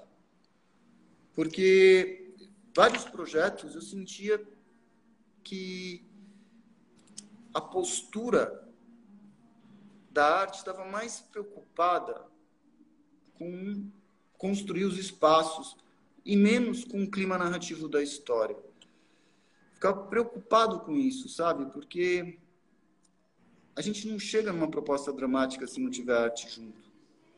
Não chega. Então, o diretor de arte tem que estar conectado com a proposta dramática. Tem que estar conectado. E eu acho que a gente tem que trabalhar mais nesse sentido. A gente tem bons diretores de arte no Brasil. Eles têm que ser mais multiplicadores deles. Felizmente, bons diretores de arte também são professores. Eu vejo que eles tentam fazer esse trabalho para multiplicar a força da direção de arte, porque o diretor de arte tem que saber de cinema, ele, além de outras coisas, né? Ele tem que dar climas narrativos para as coisas, junto com a gente, sabe? E, e entender esse desdobramento dos personagens. Né? Um filme não é plano, um filme é dinâmico. Cada cena tem uma força, cada cena tem uma importância dramática. Então, a partir do que a gente se conecta com o diretor de arte, se conecta com essa com a função narrativa de cada cena e com a construção, aí a imagem vai contar a imagem do filme. Tem uma coisa que eu gosto, assim, que cada vez eu venho, venho vindo com a experiência, que cada vez eu tento deixar a fotografia mais simples. Mas quando você usa esse termo, ainda mais no Brasil, a palavra simples pode não ser bem ter uma boa repercussão. Mas eu gosto de eu, cada vez mais eu tento tornar a minha imagem mais essencial. Ela focada no objetivo narrativo da história e eu, eu, eu tiro mais coisa. Antigamente eu colocava, hoje eu tiro as coisas. Para quê? Para que o objetivo da cena transpareça mais. E é incrível isso, que às vezes filmes que eu putz, fiz uma fotografia teoricamente simples, foram filmes super bem aceitos. E filmes aonde ganhei, tipo, vários prêmios, prêmios nacionais, prêmios internacionais, sempre buscando esse caminho. Putz, a história tem que aparecer. Não é, não é a minha fotografia que tem que transparecer, a história tem que, que aparecer. E se a história aparecer, e se a estrutura narrativa for bem contada, sua fotografia vai ser uma boa fotografia porque ela compõe com a, com a, com a estratégia da ela compõe com a história. Então, se a sua fotografia for boa e a história não ser contada, não tem sentido. Você tem que ter, principal de tudo, é a gente contar a história. E chegar mais perto do objetivo da direção nessa história. Então, acho que isso é um amadurecimento. Acho que grande parte do meu amadurecimento como fotógrafo foi tirar e não pôr. Deixar mais é, natural e menos rebuscada eu acho que fazer com que o público, eu acho que também tem uma coisa com o tempo, que é a nossa relação com o público. A gente vai se conectando com o público com mais intensidade e, e vai fazendo com que o público entre na imagem mais. Então, como, como o público, com o olhar dele, ele consegue entrar na história, se a imagem permitir. Então, é esse que eu acho que, o, que a nossa função. É colocar o público dentro da nossa história. E para fazer isso, você não tem que ter barreiras. A imagem pode ser uma barreira, ela não pode, mas ela não pode ser uma barreira. Ela tem, o público tem que entrar dentro da imagem. E isso não é fazer uma coisa simples, onde não tem luz, onde não é uma luz chapada e plana. Não é isso, é outra coisa. Esse é um conceito muito mais fino, é um conceito muito mais essencial então, eu acho que com o tempo eu venho tornando minhas imagens acho que mais essenciais nesse sentido, mais comunicativas. Nosso papel é comunicar e não é, ostentar. Então, eu acho que esse uma crítica que eu vejo muitas vezes é que muita imagem ostenta. Uma imagem que ostenta, ela não se segura, porque uma imagem não tem que se ostentar. A história tem que estar lá. E para se ela se ostenta, a comunicação com o público é menor. Quanto é mais imagem mais essencial? Quanto ela comunica com o íntimo das pessoas? É nesse sentido que eu trabalho. Que a minha imagem comunique com o íntimo das pessoas. Isso é muito difícil. E esse é um exercício que eu tento sempre fazer. Legal. Uh, a gente está com uma série de questões, Alzero. Na verdade, eu quero. Tinha só mais uma pergunta para a gente entrar uh, num plano mais sobre a estética mesmo, uh, sobre a luz. Uh, só que tem até um comentário aqui, acho que tem muitas perguntas que realmente a gente não consegue responder. Uh, e só um parêntese sobre quem perguntou sobre livros. Uh, tem agora na página do no site da ABC um, uma aba, acho que só com uma bibliografia. Enfim, tem uma série de livros ali. E eu não sei, Alziro, se você tem alguma referência principal para dar, mas acho muito difícil nessa conversa, né? Acho que a lista, a bibliografia seria gigantesca ah, tem, por, por tem aqui. Um livro que, tem um livro que eu acho que é bem importante de ler. É do Nestor Armendros. Os Dias de Câmera, eu acho que eu trato. Está em espanhol só. Mas, nossa, eu li esse livro quando era garoto. E o Nestor Armendros é muito generoso. E a fotografia do Nestor Armendros, cada vez ela é mais contemporânea. Então, ele volta agora com mais força. Se ele faz, fez filmes na década de 60, 70, 80, alguma coisa da década de 90, faleceu já há um tempo. Só que esse livro ele faz um relato das fotografias com muita generosidade dos filmes que ele fez. Né? Então, ele trabalhou, teve uma grande trajetória. Então, Nos Dias de Câmera é um livro muito, eu acho que um livro que eu li foi meu livro de cabeceira durante muito tempo, né? E outra coisa também, ler sobre arte, né? Eu acho que conforme a gente vai entrando na cabeça dos pintores, no objetivo dos pintores, no objetivo dos fotógrafos, a gente vai expandindo o nosso repertório artístico. Então, o conselho que eu dou muito é ler sobre arte e ler fotografia. E, em termos desse livro do Nestor Armendros, é um livro mais antigo, mas é um livro bem, bem bacana. Não, ele é esgotadíssimo, muito difícil de achar, mas já está rolando aqui pessoas que têm PDFs, enfim. Uh, ótimo o pessoal estar tá em contato aí. E, Alzido, antes de chegar na questão estética em si, uma outra equipe já entrando em câmera, já entrando no departamento de fotografia, uh, queria que você falasse um pouco da sua relação com uma figura muito importante para a gente, que é o eletricista-chefe, ou o gaffer.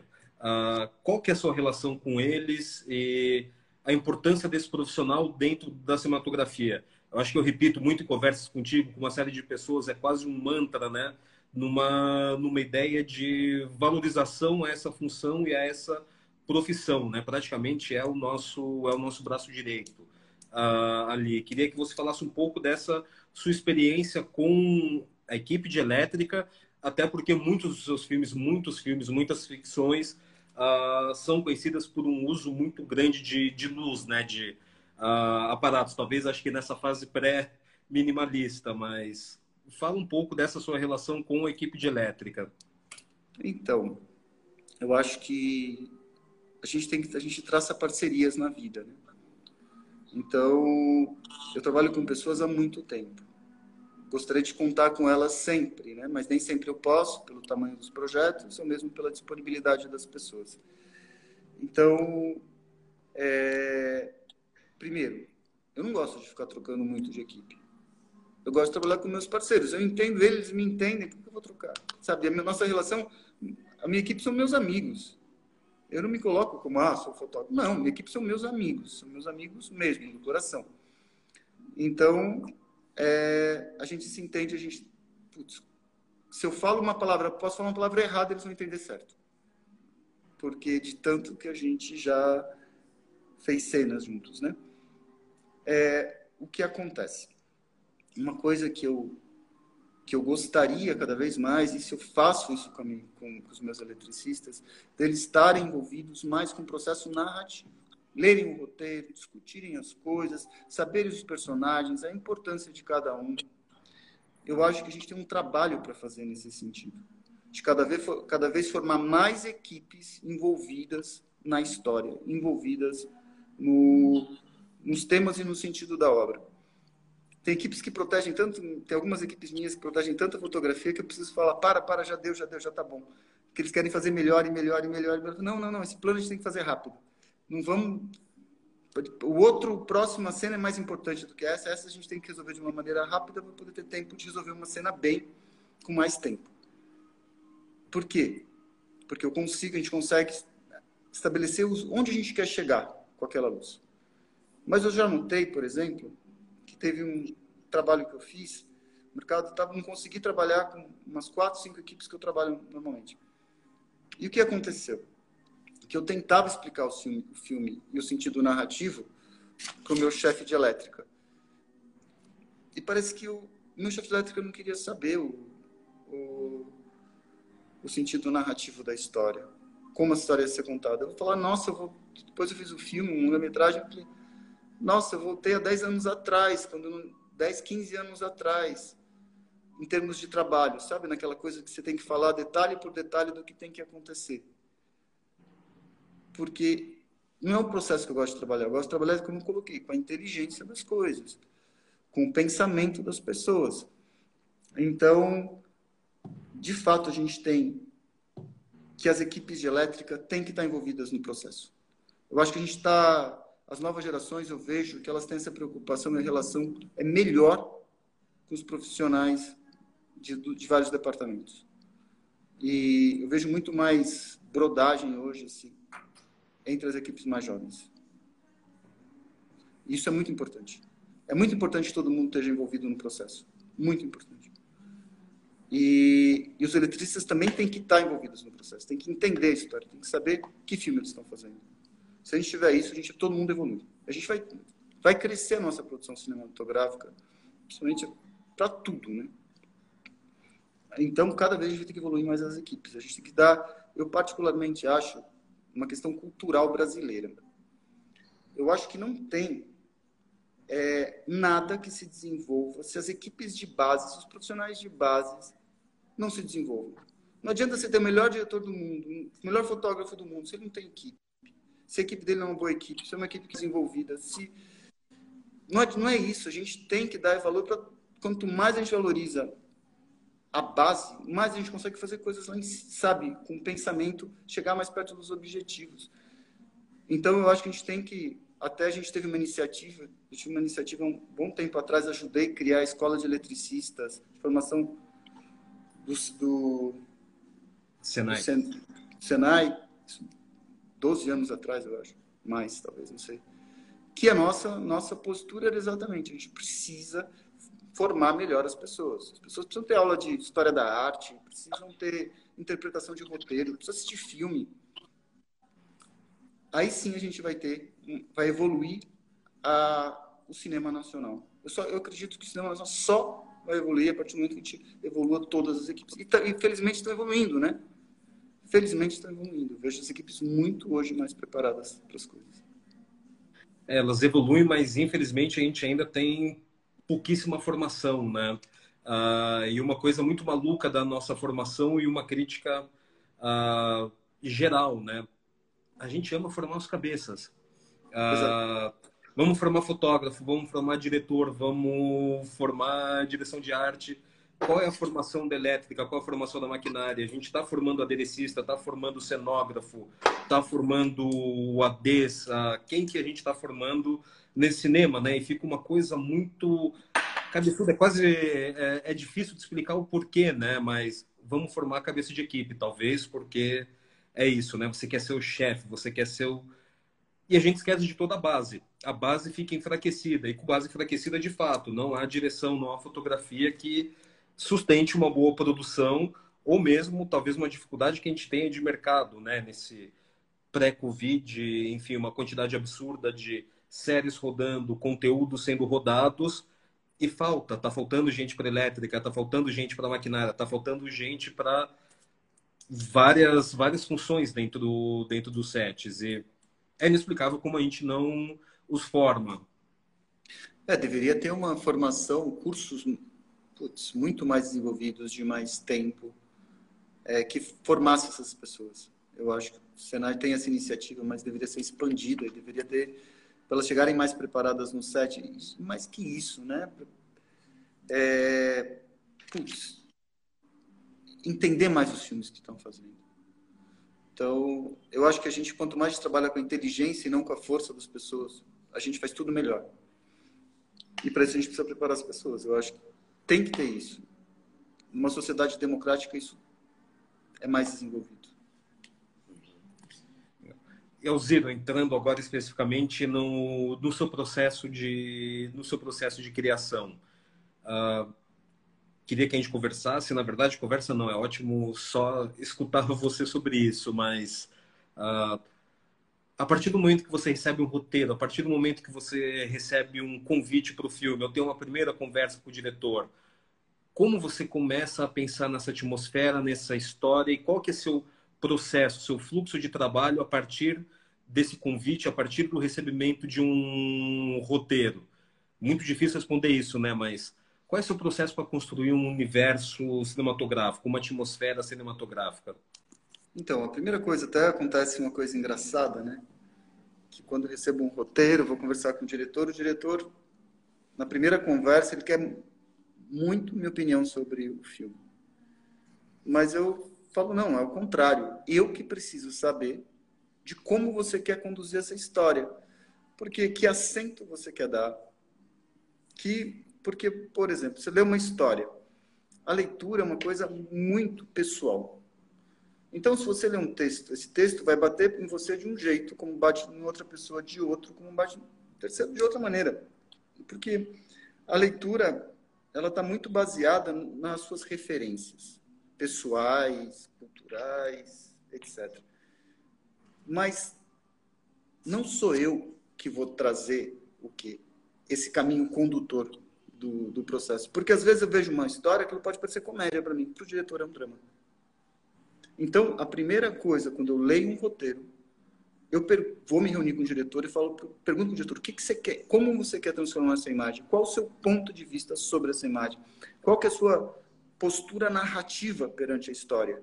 Porque o meu papel, como eu já coloquei, é construir a imagem, junto com a direção de arte, claro, o sentido narrativo daquele filme.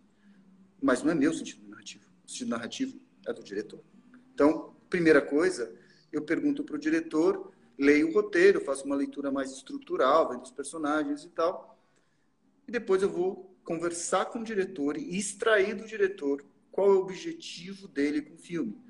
Qual é o público que ele quer alcançar, é, também vou conversar com o produtor para saber qual é o orçamento daquele projeto, quantos dias a gente tem para rodar. Então, eu preciso pensar num filme com, umas, com bagagem. É, para eu conseguir construir uma bagagem sobre o repertório dessa imagem desse filme, eu preciso extrair da direção qual o objetivo dele com o projeto. Qual o objetivo do produtor com o projeto. Então, só depois disso, eu vou estruturar a minha fotografia e vou mostrar referências, porque eu acho que falar de imagem pode ficar um pouco abstrato. Então, vou mostrar referências, vou. Referências pode ser um quadro, uma pintura, pode ser uma fotografia, pode ser um outro filme, pode ser uma, uma estética específica. Mas eu vou estabelecer. Eu tento fazer uma coisa nos últimos anos, assim, que deixar o meu diretor muito seguro de que projeto a gente vai fazer. Porque eu não quero que seja uma surpresa a fotografia. Eu quero que ele entenda a fotografia que eu vou fazer antes de começar a rodar o filme.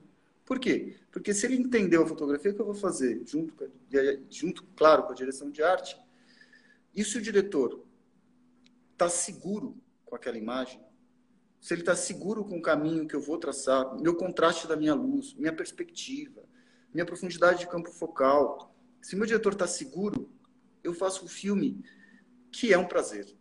Porque o quê? Eu não tenho um atrito nenhum. Ao contrário, o diretor é um apoiador da imagem, apoiador da fotografia. Porque ele já sabe como vai ficar. E aquilo está se revelando para ele no set. Então, quanto mais eu consigo deixar meu diretor seguro do que eu vou executar no set, putz, é um prazer trabalhar. Eu falo assim que longa-metragem hoje é um prazer de fazer. Eu tenho prazer em fazer longa-metragem porque é tranquilo, é, é, tem, esse, tem esse diálogo, tem as equipes, com uma boa equipe, a coisa flui. Então, eu faço longa-metragem, até brinco, né? Que o set pode ser um passeio ou pode ser um caos, né? Eu brinco para que meu set seja um passeio. Em que sentido? Você vai lá degustar das coisas, você, tá, você ri, se diverte, conversa é, e executa as coisas. Você não precisa fazer uma coisa. Eu particularmente acredito nisso. Tem gente que tem outro ponto de vista, que acha que as coisas têm que ser batalhadas, brigar, exigir, ganhar espaço. Eu já acho que não precisa ter esse peso as coisas. Elas podem ser leves. E felizmente os filmes que eu fiz mais leves são os meus melhores filmes. Isso dá um prazer na existência como profissional, na, um prazer naquilo que você está fazendo. A gente tem que buscar esse prazer. Esse prazer tem que estar tá ali. E para isso, eu deixo meu diretor seguro sobre a imagem. E eu gosto de contar muito com o diretor de arte, com essa parceria com a direção de arte. Porque aí, se você conta com a, com a direção de arte, com o diretor vira um apoiador seu.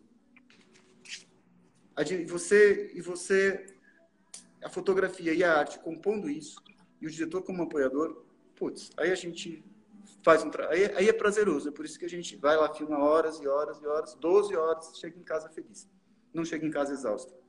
Para mim, meu set, eu tenho que chegar em casa feliz. Chego em casa feliz, meu dia foi bom. E é para isso que eu luto cada vez mais, estabeleço caminhos, estratégias, procedimentos, para que meu dia seja, para que meu set eu não chegue exausto, ao contrário, aquilo alimentou minha alma e não tirou minha essência de viver. Então eu tento fazer isso. Tento fazer com que o set alimente minha alma e para isso você vai desenvolvendo caminhos e nesse sentido o diretor tem que estar do seu lado. Você do lado do diretor, claro. E o diretor de arte também e a sua equipe do seu lado. Tem que construir tudo isso. Aí tem longa. As pessoas falam, nossa, eu até esqueci que você fez aquele longa. É, foi tão fácil, tipo, não tive problema. Fiz, realizei, não, sabe, não teve. Foi prazeroso. E é para isso que eu batalho na minha vida, para ter prazer pela profissão. E não que não seja ah, uma, um caos, né? Eu até me filmei com vários diretores, diretores importantes e tudo. Eu falei, não, não vou filmar com esse diretor, não. Porque eram diretores que tornam o set um caos. E eu sou contra o caos. Eu sou a favor do prazer, não do caos. Então, é, é nisso que a gente tem que batalhar. Eu acho que cada vez mais tentar trabalhar em harmonia e prazer. E amor também. Estendendo um pouco isso, a... então, dentro dessas relações, né, o que, que te faz aceitar um projeto? Ou melhor, o que, que te faz negar né, um, um projeto? É o orçamento? É só o orçamento? São essas relações estabelecidas? O que, que te chama para o convite? O que me chama para um convite é, claro, as nossas disponibilidades de tempo e tudo, quanto vai durar o projeto, mas é, aconteceu um caso curioso, né? É difícil trabalhar com diretor iniciante no seu primeiro projeto. E aí teve uma diretora que eu trabalhei no primeiro projeto dela. E, mas inicialmente eu não eu não não faço esses projetos. Só que falaram, ah, conversa com essa diretora que você vai gostar dela. E de fato, essa diretora vinha do universo das artes plásticas, ela nunca tinha feito um filme. Eu conversei com ela e essa diretora tinha uma segurança daquele projeto, do objetivo onde ela queria chegar com o filme. Era tão claro, tão transparente, era tão é, que eu sabia que eu poderia ser um colaborador. Por quê? apesar de ser o primeiro filme dela, era uma pessoa que tinha a ideia dela amadurecida. Às vezes eu fico pensando que os diretores perdem tanto, ficam anos e anos captando um projeto. E é muito importante que eles amadureçam um projeto na cabeça deles antes de entrar no set. Então, uma das coisas que eu vou fazer um projeto é o quanto mais maduro for é, esse projeto. Isso mais focado em ficção, né? Em documentário, às vezes, é um projeto, é uma, uma questão de de você descobrir as coisas, chegar para descobrir. Então, no documentário é diferente. Mas na ficção, quanto mais. Porque ficção, a gente hoje, o nosso tempo é muito curto, né? Então, a gente tem que chegar para executar. A gente não chega para pensar o que você vai fazer naquele momento. Até um, teve um projeto no diretor que eu saí do projeto porque o diretor queria explicações onde ele queria chegar com o projeto, onde ele queria, gente queria um projeto internacional, era interessante para fazer em termos de carreira. O que aconteceu? O diretor falou para mim: não, a gente vai descobrir na hora do set o que eu quero. Eu saí do projeto. Que, que eu saí do projeto?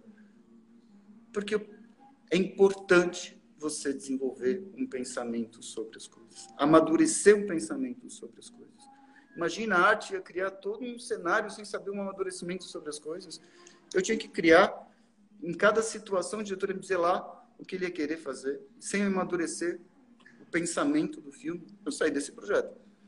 Eu saí desse projeto porque eu não trabalho assim. Eu gosto que as coisas tenham. Tudo tem que ter um sentido. Né? Por que, que você faz uma coisa tem que ter um sentido? Então, ainda mais porque você tem que comunicar para o público aquilo. O que, que você quer comunicar para o público? Eu sempre acho assim que a gente tem que, que estar muito de olho no público meu papel, o papel da direção de arte, intérpretes de um texto. Nós somos intérpretes de um texto com um ponto de vista de um diretor sobre a coisa para comunicar uma ideia ao público. O que, que ideia a gente quer comunicar? Eu acho que a primeira coisa que a gente tem que entender que ideia a gente quer comunicar para o público e como a gente vai comunicar essa ideia. Então, esse é o amadurecimento das coisas. Você saber como você vai conduzir a trajetória do seu filme para ele ser um veículo de comunicação. A gente está vendo comunicação. tem que olhar com o público com carinho. Assim. Você tem que olhar o público com carinho. Que, que, como o público vai entender isso? A gente está trabalhando com a inteligência do público ou não? Ou a gente está trabalhando com a passividade dele? Então, um diretor tem que ter claro que ele quer comunicar com o público. Isso dentro do universo da ficção. Né? Documentário é diferente. É tem uma descoberta dentro do documentário maior. E como que você vai para esse documentário? Vamos dizer, talvez, nessa fotografia do, do imponderável. Você não sabe que vai ter, enfim, principalmente se a gente estiver trabalhando numa perspectiva do cinema direto. Uh, é isso. Cada curva, cada vez que a gente pega a câmera, cada passo, tudo pode mudar absurdamente, né? Qual que é a sua relação, acho que tanto afetiva quanto estética e técnica com o cinema documental? Então, no documentário, eu acho que tem uma coisa muito interessante, né? Eu até há uns anos atrás, quando o documentário estava mais em alta, né? Eu tinha projetos com bastante orçamento. Eu fazia ficção grande, documentário com, com orçamento, me pagando mesmo, praticamente o mesmo, praticamente o mesmo. Foi um período que a gente teve, que a gente tinha uma boa valorização. E eu fico pensando, ficava pensando assim, nossa, eu numa ficção eu vou lidar com 300 ferramentas. Então, eu sou um administrador dessas 300 ferramentas, do tempo, da gestão, da equipe. Mas aqui no documentário eu não sou. E eu ficava pensando, por que as pessoas estão me chamando para fazer esses documentários? A relação maior sobre isso é qual é o seu amadurecimento como pessoa. No documentário, eu procuro um fotógrafo como pessoa. Por que a pessoa? A pessoa para sacar cada cena sacar em cada situação o que é importante para o filme. Então você está lá respirando a situação. Você tem que estar. Tá, até uma diretora falou para mim uma coisa bem bonita, que eu entendi depois que eu fiz o documentário. Né? É, mas eu vi para os documentários mais, né? Fiz um documentário importante, que ela falou assim para mim: documentário a gente enxerga com as orelhas, com os ouvidos, né? E eu falei, como assim enxerga com os ouvidos? Fiquei pensando, essa coisa ficou na minha cabeça, né? É depois que eu percebi que no documentário você tem que colocar tanto de si, tanto a sua tridimensionalidade de percepção, a gente tem que colocar tantos instintos. É, que é isso. O documentário é como a gente trabalha com a delicadeza da alma para as coisas. Como a sua alma acessa as coisas, né? Como seus sentimentos acessam determinada cena e como você retrata aquilo. Então, o documentário é muito fino. Fazer documentário é um processo delicado, sutil, elegante. E para isso, muitas vezes é o seu amadurecimento como pessoa para conseguir captar aquilo, captar a essência daquele pensamento, daquele desdobramento das coisas que estão acontecendo. Então você tem que estar tá, de fato putz, com a sua tridimensionalidade muito conectada com o tema. Silêncio, observar. E aí eu adoro fazer documentário. Para mim, nossa, documentário é uma das coisas mais gratificantes como pessoa. Nossa, a situação que eu me coloco vivendo e fazendo documentário é um privilégio. Imagina, você está lá vivendo com uma tribo indígena, você está lá no meio da Antártica, no meio do navio, você está atravessando um campo de gelo. Você. Nossa, é um privilégio tão grande como ser humano fazer documentário, de você olhar para as coisas de um ponto de vista que as pessoas não estão, as pessoas não vê o filme, você viveu aquilo. Eu acho o documentário muito incrível, que o corte, quando eu faço documentário, eu tenho meu corte do filme na minha cabeça. O que, que eu aprendi com aquele filme? Muito, é geralmente é diferente do corte do diretor, nesse sentido, né? O que, que claro que eu trabalho para o corte do diretor, mas depois que eu acabo de um documentário, eu fico um tempo refletindo sobre ele. E eu acho que é onde eu mais aprendi como pessoa mesmo. Documentário, você tem que ser um fotógrafo, você tem que ser pessoa. Você não é técnico, você é pessoa. Então, isso que é o mais bonito, né? Isso que é fino e delicado. Então, nossa, é, eu sempre faço documentário, sempre faço, quero continuar sempre fazendo, quero estar velhinho lá fazendo documentário para a vida nunca se esgotar. Porque as, as, pessoas chegam um momento que parece que a vida se esgota, né? mas não, a vida não pode se esgotar. Então o documentário alimenta a gente, alimenta a vida, a nossa vida e a todas as pessoas que assistem também. Não, muito, muito bonito isso, Alzira. uh, e acho que essa colocação né, do fotógrafo como pessoa e é talvez a coisa mais interessante da nossa profissão, né, que é essa que é uma unicidade de olhar, né, que basicamente uh, o fotógrafo profissional a gente é essa construção, acho que das nossas vivências, das nossas trajetórias, lugares onde a gente onde a gente teve.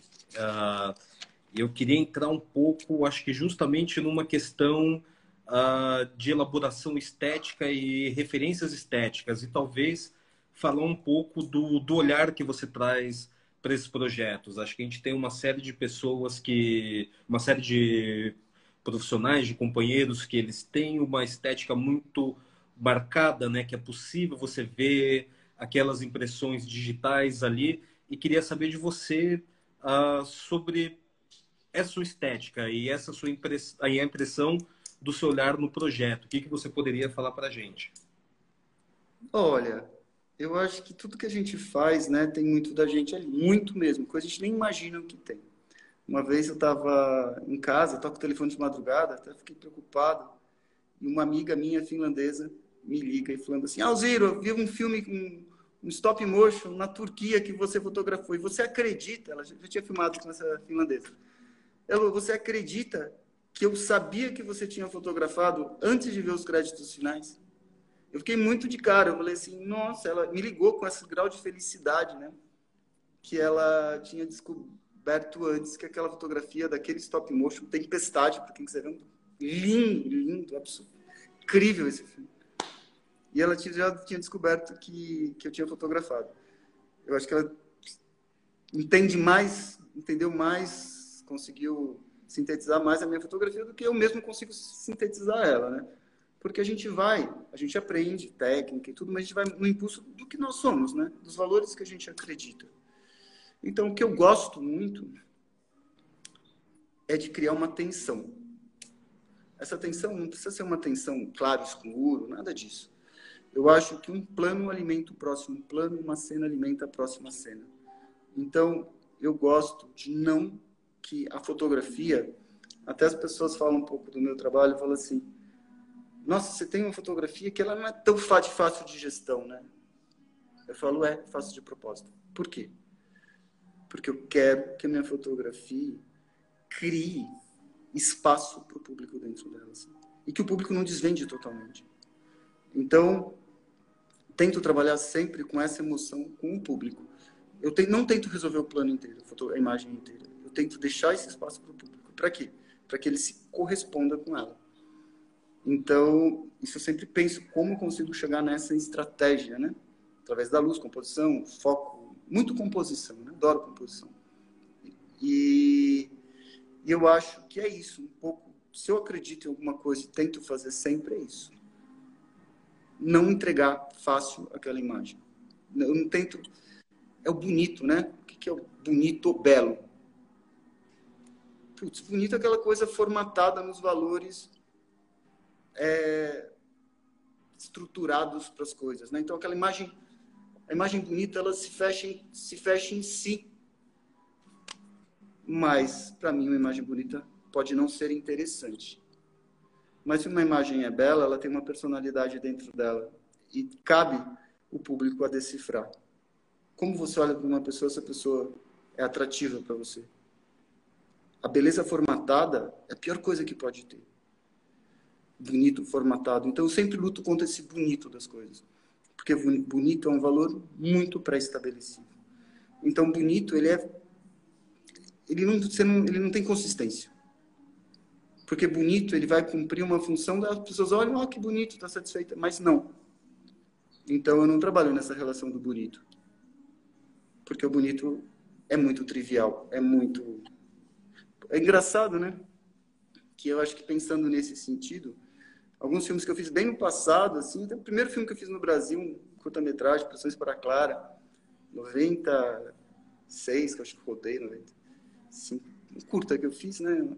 Aí, até hoje eu gosto das imagens desse filme. Porque eu falo, nossa, aquilo não tinha tempo. Ela era temporal.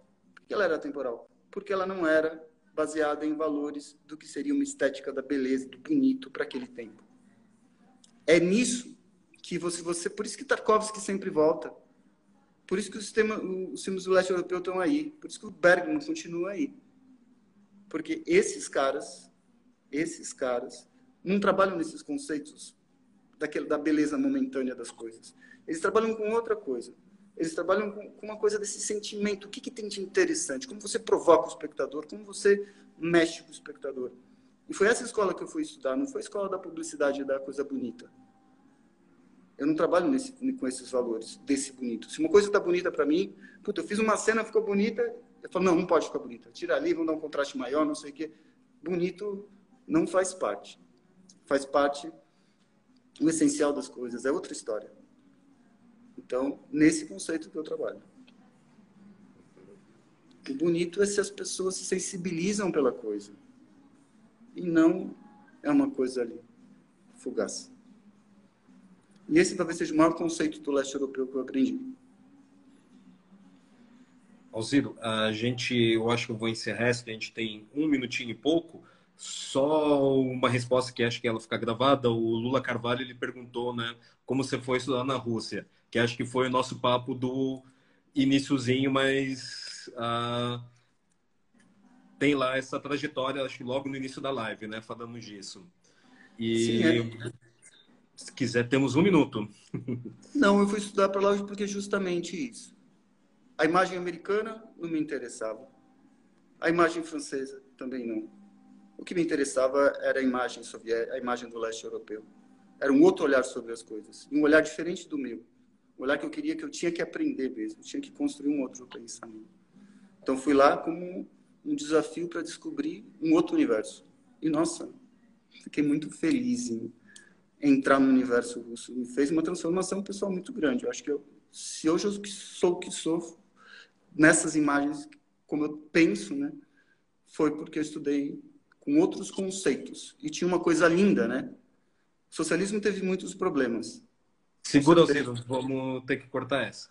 Então, esse socialismo soviético tinha uma série de problemas, problemas estatais, uma burocracia estatal, uma certa elite.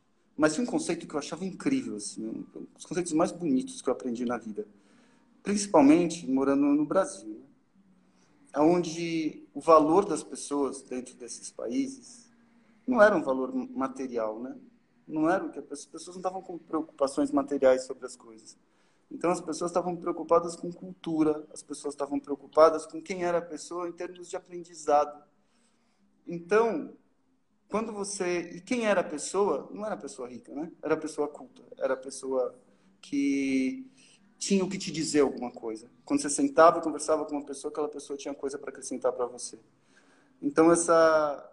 E era isso. Mudava completamente. Então, essa experiência desse universo não.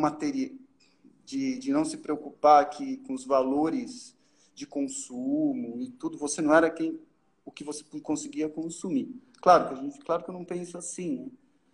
mas a nossa sociedade é baseada nisso. Então, lá não tinha isso. Então, por exemplo, os artistas eram valorizados, os intelectuais eram valorizados, e as pessoas tinham isso como meta. As pessoas não tinham como meta comprar um carro, as pessoas tinham como meta aprender uma língua nova, ler, um, ler referências diferentes. Então, isso era fantástico. Eu acho que uma experiência nesse sentido, sabe? de e foi por isso que eu fui para lá, para ver um outro mundo, para ver um outro mundo com outra experiência humana na Terra. E de fato, nossa, minhas relações com os amigos, as conversas, o cotidiano era excepcional, porque a gente não ia falar de coisas triviais, né? De consumo. A gente ia discutir coisas sobre a vida, coisas sobre arte, coisas sobre poesia, coisas sobre cinema. Essa, né, nisso era pautado as conversas. Ninguém falava da vida das outras pessoas. Por exemplo, era feio você falar da vida de alguém. Feio. Você não comentava sobre a vida das pessoas. Putz, era uma outra relação, uma outra relação como experiência humana. E eu, putz, aprecio as relações de experiência humana, essas as relações de experiência humana, né, que a gente pode ter. E foi por isso que eu fui para lá. Eu acho que apesar de que foram anos difíceis, anos de transição,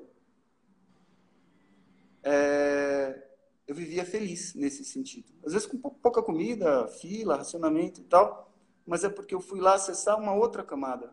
Eu fui lá acessar a cultura, fui lá acessar a educação, fui lá acessar outros valores. Então, eu passei por todas essas crises financeiras, econômicas que teve na Rússia sem menor problema. Por quê? Porque não era isso que eu estava procurando. Eu estava procurando o que as pessoas tinham para me passar, e elas tinham muito para passar. Então, foi por isso que eu fui para lá, e fui para lá porque também é uma escola muito tradicional, né? Eu queria estudar direção de fotografia, eu não queria estudar...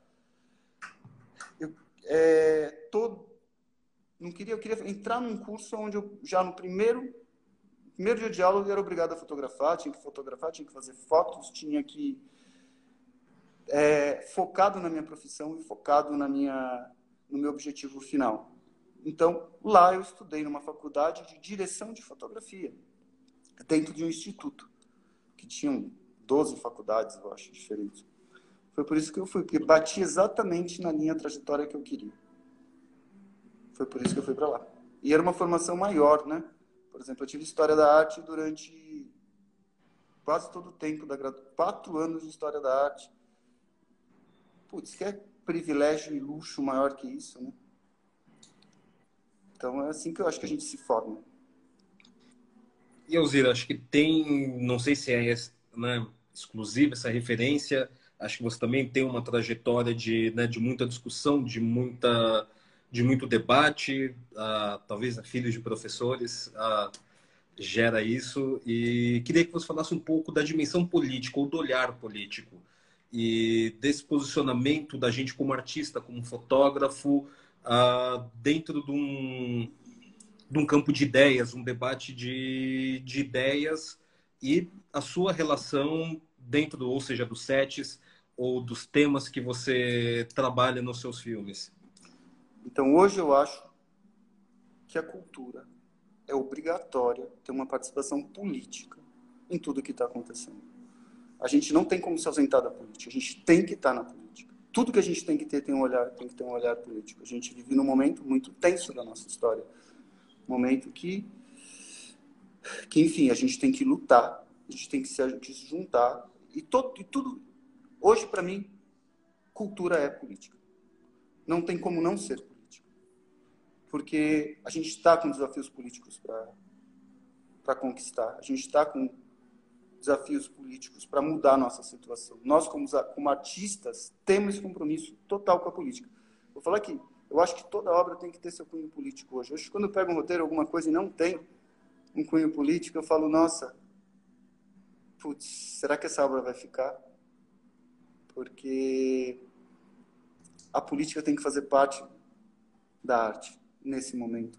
Acho que tem que fazer sempre, mas nesse momento específico agora é fundamental essa relação política com as coisas. A gente tem que voltar a fazer política. Sinceramente, eu acho que eu negligenciei minha participação política na vida. Fazia documentário, dava aulas, acho que isso é uma participação política, né? Filmes de ficção com, esse, com essa conotação, mas agora acho que a gente tem que ter uma participação política no nosso cotidiano a gente tem que voltar a fazer política. Porque se a gente não voltar a fazer política, a gente vai ser engolido por um sistema que é um sistema devastador. A gente está vendo para onde está se caminhando. A gente está caminhando para uma idade média. A gente tem que lutar contra isso. É por isso que tudo tem que ter política. Não combina arte com repressão. Não combina cultura com repressão. a gente não está aqui para baixar a cabeça artisticamente ignorar direitos conquistados. A gente tem que evoluir, não retroceder. Então, como a gente passa por um processo de retrocesso muito forte, a gente tem que brigar contra esse retrocesso. E para brigar contra esse retrocesso, a gente tem que se unir. Os grupos têm que se fortalecer. Eu vejo que, principalmente, a nova geração está tendo essa preocupação muito grande, que faz parte, eu acho que eu acho que a minha geração, minha geração negligenciou muito a questão política. Mas as novas gerações estão vindo com vários tipos de ativismo, vários tipos. O mundo mudou graças à postura das novas gerações. E, e foi por isso que vem uma onda conservadora. Né? Os conservadores não querem dar espaço para esse progresso que a gente teve nos últimos tempos. Eles querem ir contra tudo que a juventude conquistou. A gente tem que assumir essa bandeira e lutar e não deixar que esses conservadores se mantenham no poder. A gente tem que tirar esses conservadores do poder. Não tem espaço mais para conservadorismo. E é essa luta que a gente tem que fazer. Eu acho que para isso a gente tem que se juntar. Só não existe essa questão das redes sociais, são importantes como informação, mas eu sinto falta de assembleias, eu sinto falta das pessoas estarem Agora o coronavírus está difícil, mas eu sinto falta de um auditório de cinema com toda a classe reunida discutindo sobre as coisas. E que a voz de quem represente essas pessoas não seja a voz dessas pessoas, mas seja a voz do que o coletivo decidiu. Então eu acho que a gente no audiovisual, a gente está sendo, a gente está sendo massacrado pelo atual governo e a gente está de cabeça baixa. A única coisa que fica fazendo é postar no Facebook. Não é isso que a gente tem que fazer. A gente tem que partir para outras formas de luta. A gente tem que partir uma, uma forma de lutas coletivas. A categoria está unida, junta. Os nossos representantes serem representantes que de fato representem a voz das pessoas e saiam dos seus tronos. Ótimo. Vejo até perguntas aqui do tipo fora Bolsonaro miliciano, não era só um joinha, mas tem algumas do tem algumas desse dessa forma. E não deixa de ser uma reação esse conservadorismo para, né, acho que no geral, e dentro da nossa classe, porque você, inclusive, comentou comigo numa conversa que você prefere essa geração, você prefere o mundo de hoje há 15 anos atrás, né?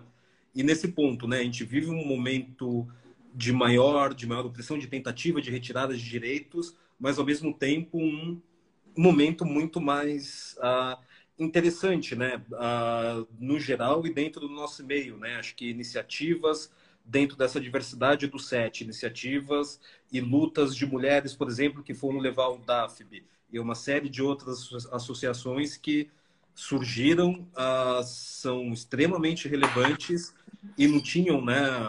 Uma década, cinco anos, são muito recentes. Você falava justamente dessa desse teu gosto maior de fazer parte, enfim, desse mundo contemporâneo do que há 10, 15 anos atrás? É, então, eu acho que o Brasil, não sei se eu acho que é um pouco o tema, mas eu acho que o Brasil, a coisa mais bonita do Brasil, para mim, a coisa mais bonita, acho que é por isso que eu não saio daqui, é que a gente é um país diverso. Culturas diferentes de todos os tipos, a gente é uma mistura de culturas. A gente tem. Cultura é soma das coisas. Então, quanto mais a gente tem permeabilidade, acho que uma palavra que a gente tem que sempre usar é quanto a gente é permeável para as coisas.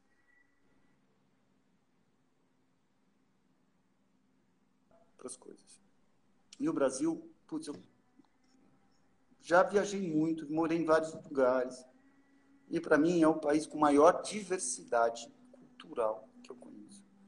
Relações, putz, tem, tem tudo. O mundo está aqui. Então, essa valorização cultural, ela só pode ser dada se a gente tiver representantes dessas culturas em todos os lugares. Porque se o cinema é feito por homens brancos, vai representar o quê? Uma minoria de, de pessoas. Temos super poucos negros. Felizmente, olha o que anda acontecendo com meus cursos. Cada vez mais eu tenho participação de negros, mulheres nos cursos. Eu acho isso incrível. É um novo mundo. Há 15 anos atrás eu quase não tinha negros, quase não tinha mulheres nos meus cursos. Eu dava aula quase para caras brancos, da elite. Hoje, o que, que é? Putz, eu olho, eu olho os cursos, olho as palestras e elas são tão diversificadas. Esse mundo que eu quero. Esse mundo plural que eu quero, com representação de pessoas de tudo quanto é tipo. Só assim a gente vai poder fazer uma arte representativa, uma arte maior não uma arte segmentada de um tipo de população rica, branca, masculina. A gente tem que ter todo mundo trabalhando. Então, eu acho que é isso, por isso que a gente tem que lutar, para que o mundo não volte só a ser de meia dúzia de pessoas. É isso que eles querem. Os conservadores querem isso. Quem que são os conservadores? Pessoas que estão lá, que conquistaram o poder, não querem abandonar esse poder.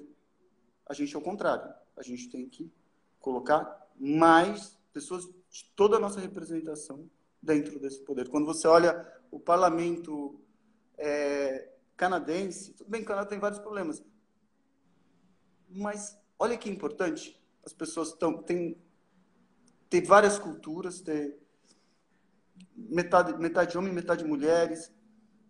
Olha que importante isso. Assim sim faz uma sociedade. Não faz o que a gente vive hoje aqui. Que a gente vive num lugar exclusivista, de uma elite exclusivista. A gente tem que quebrar isso. A nossa função é quebrar isso. Nossa função, por isso que a gente tem que tomar uma atitude política. Tomar uma atitude política para cada vez mais a gente estava crescendo, com o país sendo mais integrado, com diferentes representações. É isso que a gente tem que lutar. Ainda muito pouco, e a gente vai voltar para trás, a gente não conquistou nossa, um décimo do que a gente tem que conquistar. Esse um décimo vai acabar? Não, a gente tem que evoluir. A gente tem que ir lá e evoluir nos conceitos. Quebrar o conservadorismo, integrar mais o país, integrar várias culturas. Nosso país é incrível. Nossa, eu viajo o país inteiro. Eu acho, eu acho muito foda o país, assim, em bom sentido, em termos de diversidade. Eu vou para o meio de uma cidadezinha na Amazônia e eu tenho uma relação com aquelas pessoas porque eu sou brasileiro, elas são brasileiras. É muito diferente, mas tem um sentimento. A gente tem que valorizar. A gente tem, isso tem que ser o Brasil. O Brasil de todo mundo. A gente não pode, por isso que a gente tem que ter uma postura política nas nossas lutas. É, e acho que não só política, Alzeiro, mas política e também num sentido de ações práticas, né? Porque também, de certa forma, a gente vive num meio artístico que se diz muito progressista, se fala muito progressista, uh, mas muitas vezes você vai no set de filmagem e esse progressismo parece que ficou no bar onde estava rolando aquela conversa. O set continua, enfim, com uh, todo esse espectro muito parecido com o que é uma fábrica é um determinado grupo como cabeças, uh, você vai saber onde vai encontrar os negros, parece que o gay sempre tem o seu lugar ali, na arte, a mulher está na arte, uh, a pouca integração de fato, né? E sinto que é uma luta necessária a gente trazer isso como ação prática dentro do set mesmo. Acho que não basta só né, o discurso, mas ações concretas para a gente deixar um set mais inclusivo. Uh, por exemplo, porque sim, é muita fala e a gente vai derrubar Brasília e vai tirar o Bolsonaro, mas muitas vezes a gente fala isso e a gente não vai para Brasília de fato e não muda um set que está dentro do nosso poder. E acho que no sentido não só de provocação, apontar dedo para as pessoas, mas no sentido de ter uma reflexão constante uh, e transformar esses discursos numa ação prática de fato, né? Uh, e acho que a gente muda muito no micro, né? O nosso poder na mudança é primeiramente, principalmente, o microcosmos, né? Antes da gente fazer uma grande mudança no, no mundo. Me estendi um pouco na nesse ponto, mas acho muito muito importante para a gente, né? Esse olhar político ser colocado sempre, primeiramente, como ação prática e não só como né, o discurso inclusivo. E aproveito para pensar, né? Se você busca nesses sets, na sua formação de equipe, uh, incluir, trazer as pessoas que costumeiramente estão de fora? É, com certeza, sim. É, por exemplo, quando eu vim para o Brasil, eu trabalhava muito com assistentes de câmera mulheres, né? E aí as pessoas perguntavam, mas por que você trabalha com mulheres? Por que eu não trabalharia com as mulheres? Então, sempre na, na minha equipe, eu sempre tentei, eu acho eu acho que essa colocação de força e de energia de equilíbrio, ele está nessa coisa mais misturada, sabe? Eu acredito muito nisso. Que, uma, que a partir do momento que a gente mistura as coisas, que a gente não vai só para um sentido, a gente tem um equilíbrio energético muito importante. Então, eu sempre fui a favor dos meus sets híbridos. Assim. Quanto mais eu. Sempre eu tentava incentivar meninas para elétrica, para maquinária. Sempre tentei é, a gente tem que lutar mesmo, Rafa. Por isso que eu acho que esse é um novo tempo que a gente tem que conquistar. A gente perdeu de fato, porque a gente não coloca ações efetivas. As discussões ficaram muito superficiais, as redes sociais deixaram as discussões mais superficiais. A gente tem que colocar isso na prática mesmo. Por isso que eu acho que sou, eu sou a favor de assembleias, de pessoas presentes. Claro, tem que passar tudo isso. E a gente tomar decisões mais em conjuntos e, putz, a gente perdeu espaço no audiovisual, mesmo O audiovisual perdeu espaço, a gente perdeu espaço dentro do audiovisual, as equipes perderam espaço dentro do audiovisual. É, a gente tem que. Putz, os, os, a, o coronavírus mostra uma coisa que se as pessoas, que só existe o capitalismo se as pessoas trabalham. O mais importante são as pessoas e não o capitalismo. O capitalismo para se as pessoas não trabalham.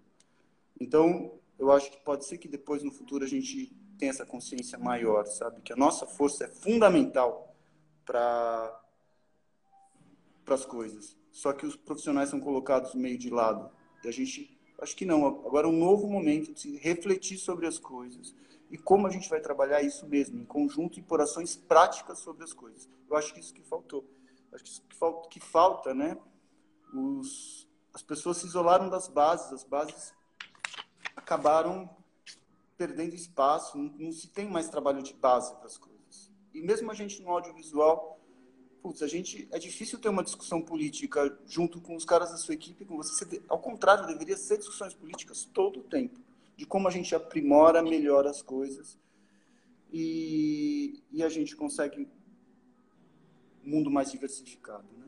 Então, acho que, a, acho que a gente está aprendendo muito agora. Esses últimos tempos vão, vão ser uma boa lição para a gente começar a pensar em ações efetivas menos elitistas. Legal. Alzido, eu vou sugerir, na verdade, um último tema uh, e depois, depois dele eu vou pedir, acho que para você, teve muita pergunta sobre isso, se você quiser citar referência de alguns da sua filmografia, coisas que você acha interessante, e o principal, onde a gente pode assistir também, porque é bom, né? Mas sabe que você citou, logo vai aparecer aqui os comentários aqui embaixo, muita coisa vai rolar. Eu não tenho nada a ver com isso exatamente, essa pirataria do bem, mas antes da gente chegar nessa, uh, tiveram alguns comentários sobre, sobre né, o que, que é esse universo, o que, que é esse mundo pós Covid, que parece cada vez mais longe para a gente. E é difícil a gente falar nisso, né? Porque acaba aparecendo uma certa futurologia, né? Uh, acho que a gente só pode pressupor coisas, mas para quem perguntou sobre isso, eu acho interessante só dar esse toque que há uma série de associações uh, das funções associações trabalhistas, né? Como a STIM, como a CASP, como diversas outras, que estão trabalhando nos protocolos, uh, pensando, imaginando essa volta que não vai ser fácil e por um motivo muito louco, né? A gente continua na rua. O nosso pico parece que vai ser para sempre, pelo visto, porque não está rolando, né? Então pensar em voltas e pensar em futuro fica cada vez mais uma gigantesca interrogação pro no nosso caso, mas não sei se você tem algum comentário nesse sentido, Alziro, que apareceram algumas eu coisas. Eu tenho sim. Eu acho que o set é muito delicado em vários sentidos. A gente está conversando isso, né, sobre essa volta.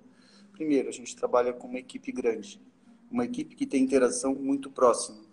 A gente tem atores e a gente tem um projeto. Então, é, eu acho que a gente tem que ter essa segurança desse trabalho, ele pode comprometer, é diferente de uma, de uma empresa onde você sai um funcionário porque pegou o coronavírus e entra outro. A gente pode, um projeto a produtora pode colocar um projeto para acontecer e os atores ficarem doentes. Vai interromper o processo, parte da equipe vai ficar doente. E a gente vai, eu acho que uma questão que a gente tem que discutir muito séria é o que? É relações de seguro, né? Porque você vai para um projeto e esse você pode, você pode é, ficar doente nesse projeto, você vai ser demitido desse projeto, você não vai ganhar. Então você vai se colocar, vai colocar a sua saúde dentro do projeto e você pode ficar doente nesse projeto e ser demitido desse projeto. Como que a gente vai lidar com essa questão? Então, é muito delicado, inclusive, eu acho, o papel do produtor, porque o produtor talvez tenha que interromper, ele começa a rodar, o elenco fica doente. E aí? Para o projeto, olha o prejuízo dessa produção que aconteceu. Então, a gente vai ter de fato que o quê?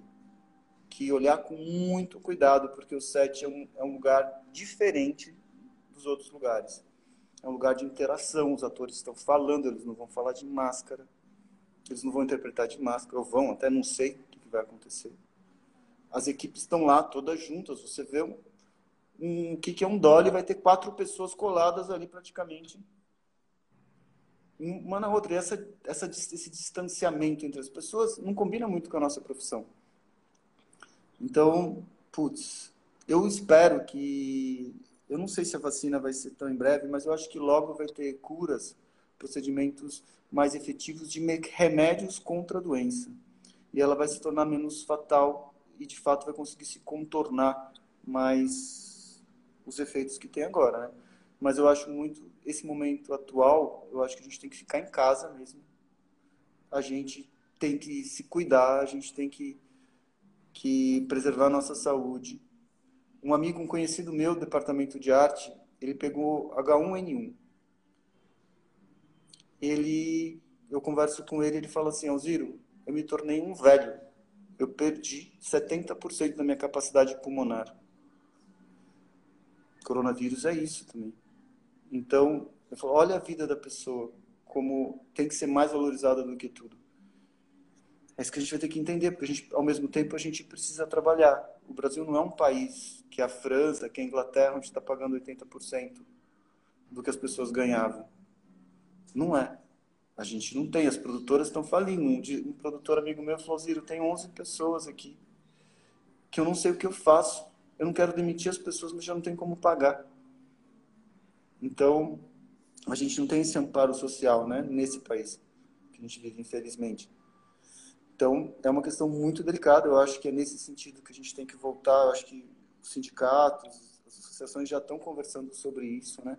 Quais que são esse protocolo de volta. E, enfim, pegar exemplos de outros países que começam a colocar as iniciativas, ver os acertos desses países e os erros desses países, né?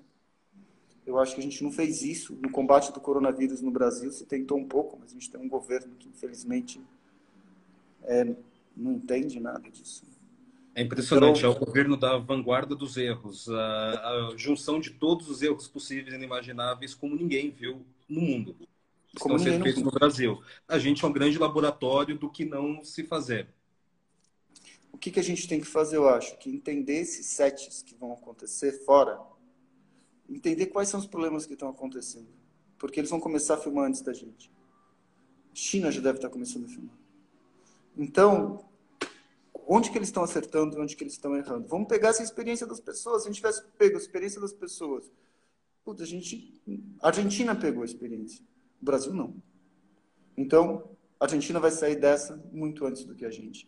A gente não, a gente vai nos erros. A gente parece que não tem que. O governo nunca pensou que já tinha um repertório de coisas que ele podia estudar e a coisa chegar muito mais suave. E agora a gente já está saindo dessa alta. Mas não, vai e aposta no erro. Não entendo. Só que a gente, na produção de conteúdo, nos sets, a gente vai ter que pegar as experiências dos sets fora do Brasil, ver onde eles acertam, ver onde eles erram. Eu acho que inteligência é isso. E a gente tentar entender qual caminho, qual o melhor caminho. Porque a gente não vai, não depende de governo, não depende de nada. A gente vai ter que fazer isso nós mesmos, estudando estudando o que está acontecendo nos outros países. Se comunicar, acho que é importante as associações se comunicarem com outras associações para ver aonde eles acertam. O que, que, eles fizeram de errado? A gente se comunicar com os outros profissionais para ver onde de fora do país, onde que eles acertaram, onde que eles erraram. Então acho que a gente vai ter que desenvolver esse repertório para poder voltar saudável e não voltar com todos os problemas, tudo errado. Tem que entender. Então tem que tem gente na nossa frente, a gente tem que entender que eles, onde eles estão acertando, onde eles estão errando.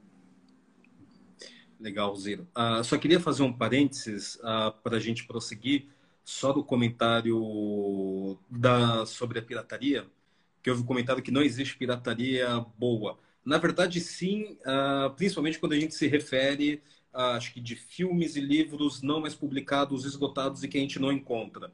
Conhecimento para ninguém é conhecimento inútil. Então, acho que sim, é, existe essa boa pirataria, mas claro que tudo que a gente possa ter nas plataformas, produções nossas, produções de nossos colegas, acho sim também que a gente tem que privilegiar. Foi muito mais nesse sentido e na citação e nas referências do livro do Nestor, por exemplo, que não, ele não se encontra. E nesse sentido, não vejo problema algum da gente compartilhar um PDF tão valioso como ele, a não ser que alguém encontre uma cópia valendo 800 mil e poucos reais em algum lugar X por aí. Eu tento procurar esse livro faz dois anos, não encontro de maneira nenhuma. Então, acho que sim, vale esse compartilhamento e quis dizer muito nesse sentido dessas obras, enfim, muito difíceis da gente encontrar.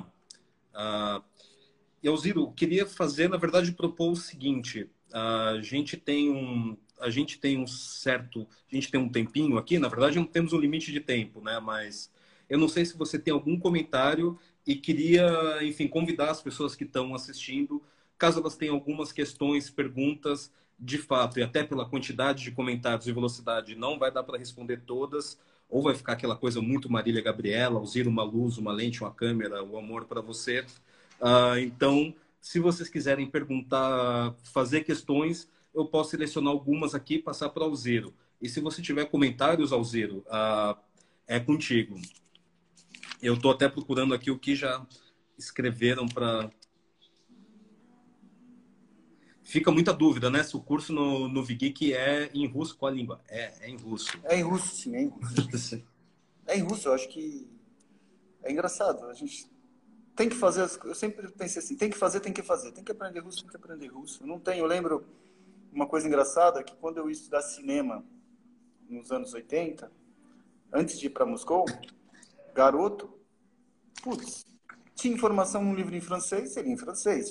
Italiano, seria em italiano. Sabia italiano, francês? Não, mas você descobria ali, porque não pode ser uma barreira. A gente tem que ir, e tem que estudar, e tem que entender, pega um dicionário do lado, lê e se informa. Quando eu fui para a Rússia, era em russo, mas, putz, aprendi russo também, né? E, e mais que isso, aprendi como... É engraçado, depois você aprende muito bem uma língua, você entende culturalmente melhor um povo. Então, é, eu ter aprendido russo me abriu espaço, aprendido bem, né, para entender um povo, entender as, o que, que, são, quem são aquelas pessoas, por que elas pensam daquela maneira. Curioso, né? A língua é um atalho para isso. Língua, língua é cultura. Então, com certeza, expande muito mais aprendendo russo bem nesse sentido e entendendo outra cultura de outro país, assim, a fundo, né? Eu acho isso que, que é muito interessante mesmo. Acho que eu gostaria de ter de aprender várias línguas, né?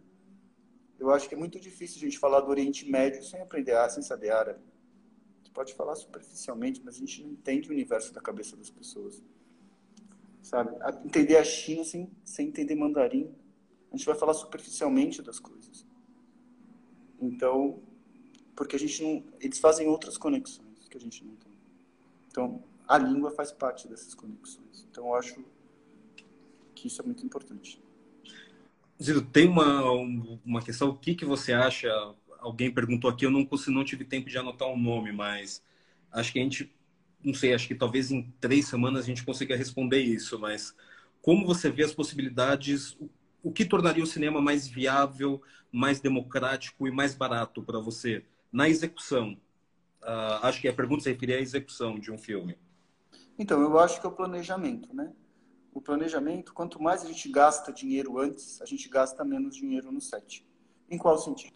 Se a gente tem, por exemplo, é, uma semana de pré-produção, ou duas, três semanas, cada semana que aumenta de pré-produção, ou pré-pré-produção, a gente vai descobrindo o filme antes. Quando a gente descobre esse filme antes, o que, que acontece? O set é muito caro. Só que quando você se reúne com quatro ou cinco pessoas para discutir, debater o filme, quanto mais pessoas participam desse processo, é, a gente, o filme já sai mais direto e ele sai e ele é mais rápido de viabilizar. Então, eu acho que eu, eu de fato acredito muito no, na preparação das coisas, muito. Então, eu acho que a gente tem que preparar as coisas anteriormente e o sete é execução. Mas execução porque quanto é curioso, quanto mais a gente prepara, mais a gente tá, a gente consegue improvisar. É isso que as pessoas não entendem muito. A improvisação não parte do, do nada, a improvisação parte de quando os conceitos são estabelecidos, quando as ideias são, são expostas. A improvisação ela é ela só vai surgir com consistência se você pensou tudo muito antes. Então, eu acho que a gente tem que investir, na inteligência. O que é inteligência? Inteligência é pré-produção. quanto mais o seu eletricista participa da pré-produção, mais o assistente de câmera faz testes, quanto mais a arte consegue entender o raciocínio sobre as coisas, a gente tem um set mais barato e o set mais inteligente. Eu acho também uma das coisas que eu vi que foi muito errado nos meus filmes que eu fiz assim no processo foi que a gente rodou excessivo conteúdo. Então teve filmes que o primeiro corte, não estou falando de documentário, estou falando de ficção. É, o corte deu o primeiro corte deu três horas e meia, três horas e vinte. Cenas e cenas e cenas desperdiçadas, jogadas fora. Então, eu acho que eu sinto uma falta dentro do universo das produções de um pensamento anterior e ter a edição anterior ao processo. O, o, o, sistema americano é um sistema que eles vão pensar muito na questão financeira, se articular. Eles têm um pensamento nesse sentido muito desenvolvido, no sentido de, de gasto, como eu gasto menos, indústria, né? Eles estão no processo da indústria há muito mais tempo, né? Enfim. Então, quando eles implementam o editor, né, que vai ser o, o editor, o montador, desde a pré-produção, da pré-pré-produção, da concepção, cara, esse cara já vai saber dimensionar o filme. E eu sinto falta nisso dos meus diretores, de não saberem dimensionar o filme porque a gente acaba rodando excessivamente, sai mais caro e a gente executa com menos primor, porque a gente teria mais tempo de executar as coisas, mais bem feitas e conseguir chegar mais perto do objetivo. Só que a gente roda, roda, roda, roda, roda, roda e o que que acontece? O corte fica gigante, a gente perde cenas e perde possibilidades de fazer melhor e mais barato. Então, eu achei fundamental. A gente tinha que pensar o corte do filme antes se a gente pensa nisso, se isso é definido, é, a gente vai economizar muito dinheiro e vai conseguir fazer as coisas muito melhores. Eu sempre tento pensar nisso, o corte do filme antes. Porque o corte é o que define. Aí é a gente faz produções enxutas e produções efetivas. É o que acontece na publicidade. Quando a gente vai filmar uma publicidade, a gente passa ali um dia, filma 70 planos diferentes, com visões diferentes, para ser 30 segundos, afinal. Cara, o trabalho que a gente tem na publicidade, muito do trabalho que a gente tem na publicidade, se fosse pensado conscientemente, a gente conseguiria fazer sets onde as pessoas não ficam desgastadas, aonde a gente não estoura a hora extra, aonde a gente consegue realizar aquele produto mais efetivo e mais barato. Publicidade roda, roda, roda, roda, 18 horas rodando. Cara, sem sentido, é 30 segundos. Um outro comercial se justifica, mas muitos não se justificam. Todo esse material que vai na publicidade. Aí os caras demoram dias e dias para montar aquilo. Putz, absurdo. Sendo que se pensasse antes. Não sei o que acontece. Acho que a gente tem que implementar isso como cultura, sabe? De planejamento, pensamento. O que, que a gente vai fazer? O que, a gente vai chegar? Isso é em prol das nossas produções. Porque isso é inteligência a gente tá, é, quando a gente vai para o set é mais força bruta no sentido vamos fazer vamos fazer vamos fazer vamos fazer depois de ver o que ficou bom a gente encaixa não é por aí então... é não essa inteligência é fundamental né inteligência da organização os fluxos de trabalho né basicamente todo o workflow que a gente está tá falando e acho que num sentido além disso por um que talvez eu não sei se foi no sentido da pergunta na questão né, da democratização ou talvez como fazer filme com menos dinheiro para mim vale a mesma coisa, né? Que, que você está comentando, ou seja, acho que a organização ela vai valer para um filme com muita grana, para um filme com grana alguma, que seja mesmo que a gente esteja falando, né, de um, no caso de um cinema guerrilha, num BO, num cinema com orçamento algum, né? Acho que fica ainda mais importante a questão da da organização e acho que mais do que isso, né? Inclusive um rápido parênteses sobre cinema guerrilha, né? Uh, ele é menos para mim um cinema né, sem grana, mas é mais um cinema, enfim, com uma postura e uma posição política. E nesse sentido, a organização ajuda muito, né? Como que eu vou elencar e fazer o meu filme acontecer? Uh, como que eu vou apresentar isso? Eu vou precisar de parceiros, vou precisar de locadoras. tem algumas vendo comentando aqui, os colegas da Monster, tem locadoras de outras. Mas como que eu apresento esse projeto, né? Também não basta ficar naquela coisa. Persevera que você consegue. Isso é discurso muito, enfim, Luciano Huck e Silvio Santos. Funciona com, funciona com eles. Mas acho que muito mais uh, no planejamento do seu filme. A grana, a pouca grana, a, grama, a grana alguma, vamos planejar. Como que eu vou conseguir parcerias? Como eu vou conseguir apoios?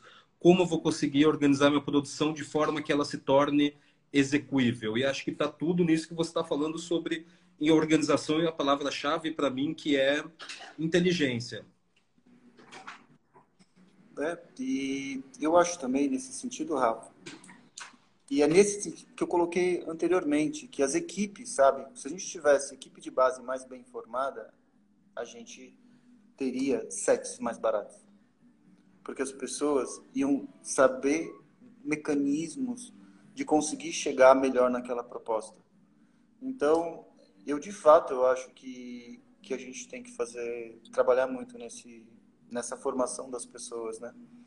Porque essa para mim é a grande chave da solução, é a grande solução das coisas.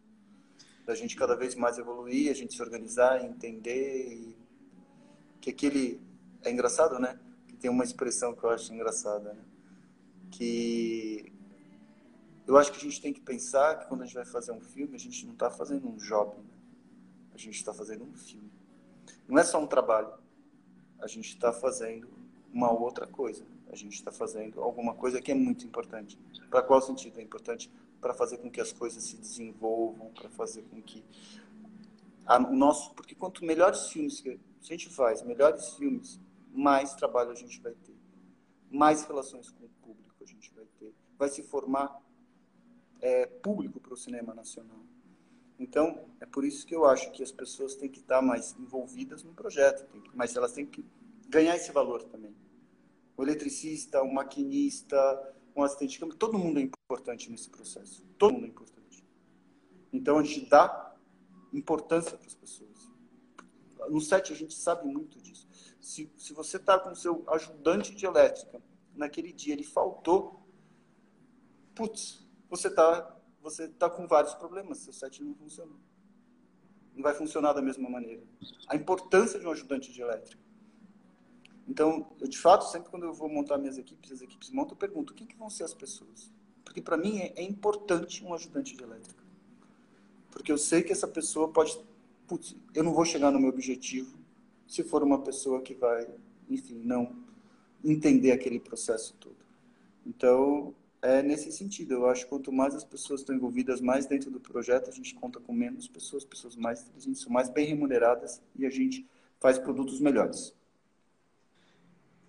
Elzido, indo acho que talvez para a última questão aqui, alguma que ela se repetiu algumas vezes, uh, acho que a gente tem uma série de colegas já consagrados, muita gente que já está no mercado aqui, mas uma série de pessoas que está começando sua trajetória. Uh, não sei se dica é o melhor termo para isso, mas uh, o que, que você falaria, né? O que, que você pode sugerir para as pessoas que estão no começo de carreira delas, no começo de trajetória na, na direção de fotografia ou no audiovisual? Cara, eu acho que assim, repertório é muito importante, assistir filmes. Eu sempre acho que você tem que pegar a trajetória de um diretor. Eu fiz muito disso, isso foi muito importante para mim. pegava um diretor e via o primeiro filme dele. E os, os diretores, claro, todos os diretores, né? mas enfim, diretores que têm uma obra consagrada. Você pega o primeiro filme do diretor, o segundo filme do diretor, o terceiro filme do diretor e vê como que aquele diretor evolui em termos estéticos, em termos conceituais, aonde que ele se aprimorou. A gente, quando está começando, a gente vê um filme, um filme de estreia de um diretor, puta, faz muitas conexões. É mais fácil essa conexão do que quando você vê um filme já com um processo mais maduro. Então, a gente tem que ter muito repertório cinematográfico e a gente tem que estudar. Eu sou, eu sou a favor da, eu acho que estudar diminui caminho. Diminui, diminui o caminho, né? Foi quando eu, foi o que aconteceu comigo. Quando eu cheguei para ser diretor de fotografia, demorava 15 anos. Eu, em três anos, estava fazendo longa-metragem. Por quê? Porque eu estudei, eu estudava período integral. Putz, em três anos longa-metragem. Três anos longa-metragem. Por quê? Porque eu estudo em curto caminho das coisas. Então a gente tem que estudar. Eu acho que estudar eu estudo sempre. Estou aproveitando essa quarentena aqui para estudar. E estou estudando fotografia também, mas estou estudando filosofia, estou estudando história, estou estudando outras coisas para entender mais a minha participação no mundo sobre as coisas. Estou vendo filme, estou vendo filme, mas estou estudando mais filosofia do que vendo filme. E filosofias que eu desconhecia, sabe? Não, as, não tão as clássicas. É essa coisa de expandir o mundo, sabe? Estou estudando muito filosofia chinesa, filosofia egípcia. Para quê? Para entender melhor quem eu sou nesse mundo, né? E isso é uma ferramenta muito importante para a gente saber que contexto a gente participa. A gente não é, o diretor de fotografia não é um técnico. Como eu falei, no documentário a gente é pessoa, mas na ficção também a gente é pessoa. Então, a partir do momento que a gente tem uma bagagem cultural, a gente sabe qual o espaço que a gente ocupa nesse, nesse planeta, nesse lugar, a gente vai conseguir evoluir muito mais rápido sobre as coisas. Então, você precisa se contextualizar. Então, eu acho que eu vi várias pessoas durante a minha trajetória que eram caras que nunca se preocupavam com isso, caras só técnicos, se preocupavam em entender, sabia muito mais do que informação técnica do que eu, mas eu vi que aquelas pessoas não conseguiam fotografar, porque elas estavam esquecendo do quê? Do lado humano da coisa, esquecendo de de refletir sobre as coisas, de admirar as coisas, então, o nosso trabalho não trabalho. O técnico é muito pouco na nossa vida. Eu lembro que quando eu entrei no Instituto de Cinema, eu fui muito aplicado nos dois, três primeiros anos, porque eu queria tirar aquela técnica toda da frente, para estudar outras coisas mais inteligentes, para aproveitar meu tempo para estudar coisas mais inteligentes. Então, é, técnica a gente aprende rápido. O resto que é mais demorado, né? O resto é uma trajetória. Então, sempre técnico que estudar muito rápido, muito rápido, muito rápido, para sobrar tempo para as coisas mais importantes da vida. Que é aí que faz a gente fotógrafo, não é a técnica. A técnica também, mas não é só a técnica. Uhum. E Alziro, acho que essa é rápida, mas eu vou fazer a pergunta do, do Michel em breve. Eu anotei aqui e depois eu chamo o Michel só para ele escrever ela de novo, que eu não sei se deu tempo de eu copiar ela inteira, mas é quase o momento Alzira indica, né? Mas o que, que você tem lido nesses tempos de quarentena e assistido que você acha interessante compartilhar? Ah, eu tô assistindo Antonioni, que eu adoro, amo Antonioni. Ele tem um tempo, eu acho que combina com a quarentena.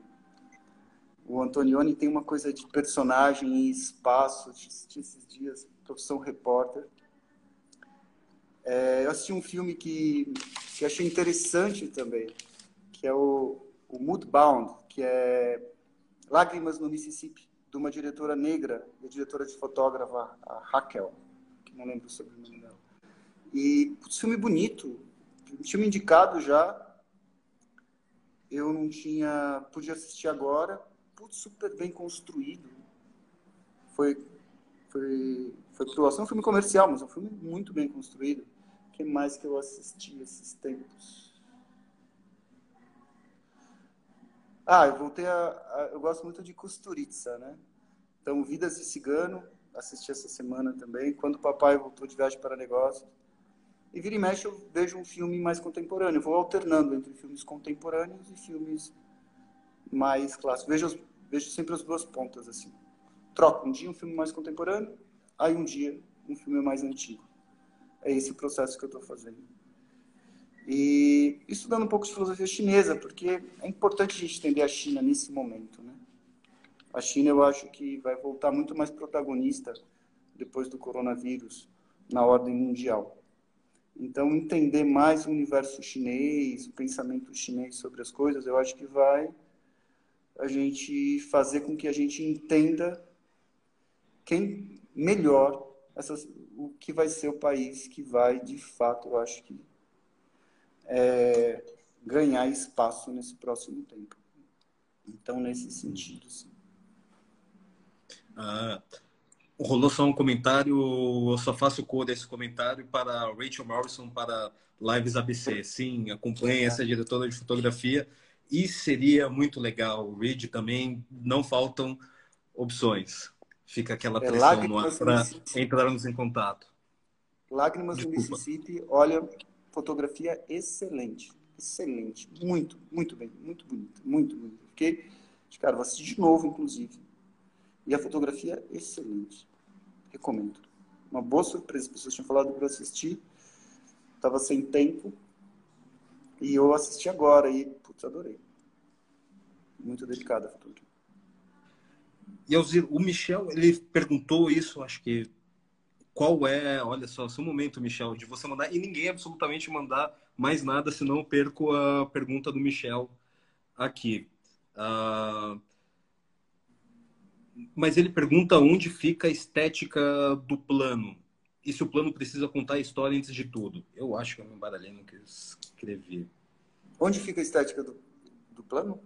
Eu acho que a estética do plano vai ser a estética do meu diretor, como que acento o meu diretor tem. Engraçado, que até tem história de dois diretores muito engraçados, né?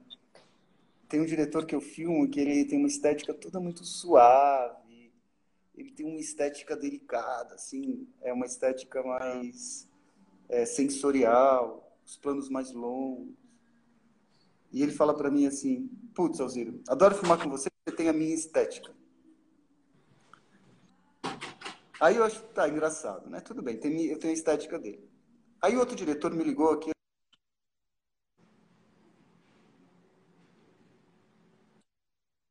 Mais extrovertida, mais forte, mais. Uma estética mais definida, né? Tá acabando a bateria do celular aqui, eu vou conectar. Conectei aqui. E aí esse diretor me ligou e falou assim: Alziro, Adoro filmar com você, que você tem essa estética mais extrovertida, mais forte, uma estética. Aí eu falo assim, eu fico, eu ri também, né? Pensei rir aqui internamente, por quê? Não, porque eu capto quais são as estéticas dos meus diretores. Um é de origem, de origem italiana, fala alto, gesticula, gosta de coisas mais. É, movimentos mais fortes. O outro não de origem japonesa, delicado, mais minimalista. Então, não é que eu tenho estética de um ou de outro. Acho que nosso papel é captar essas estéticas.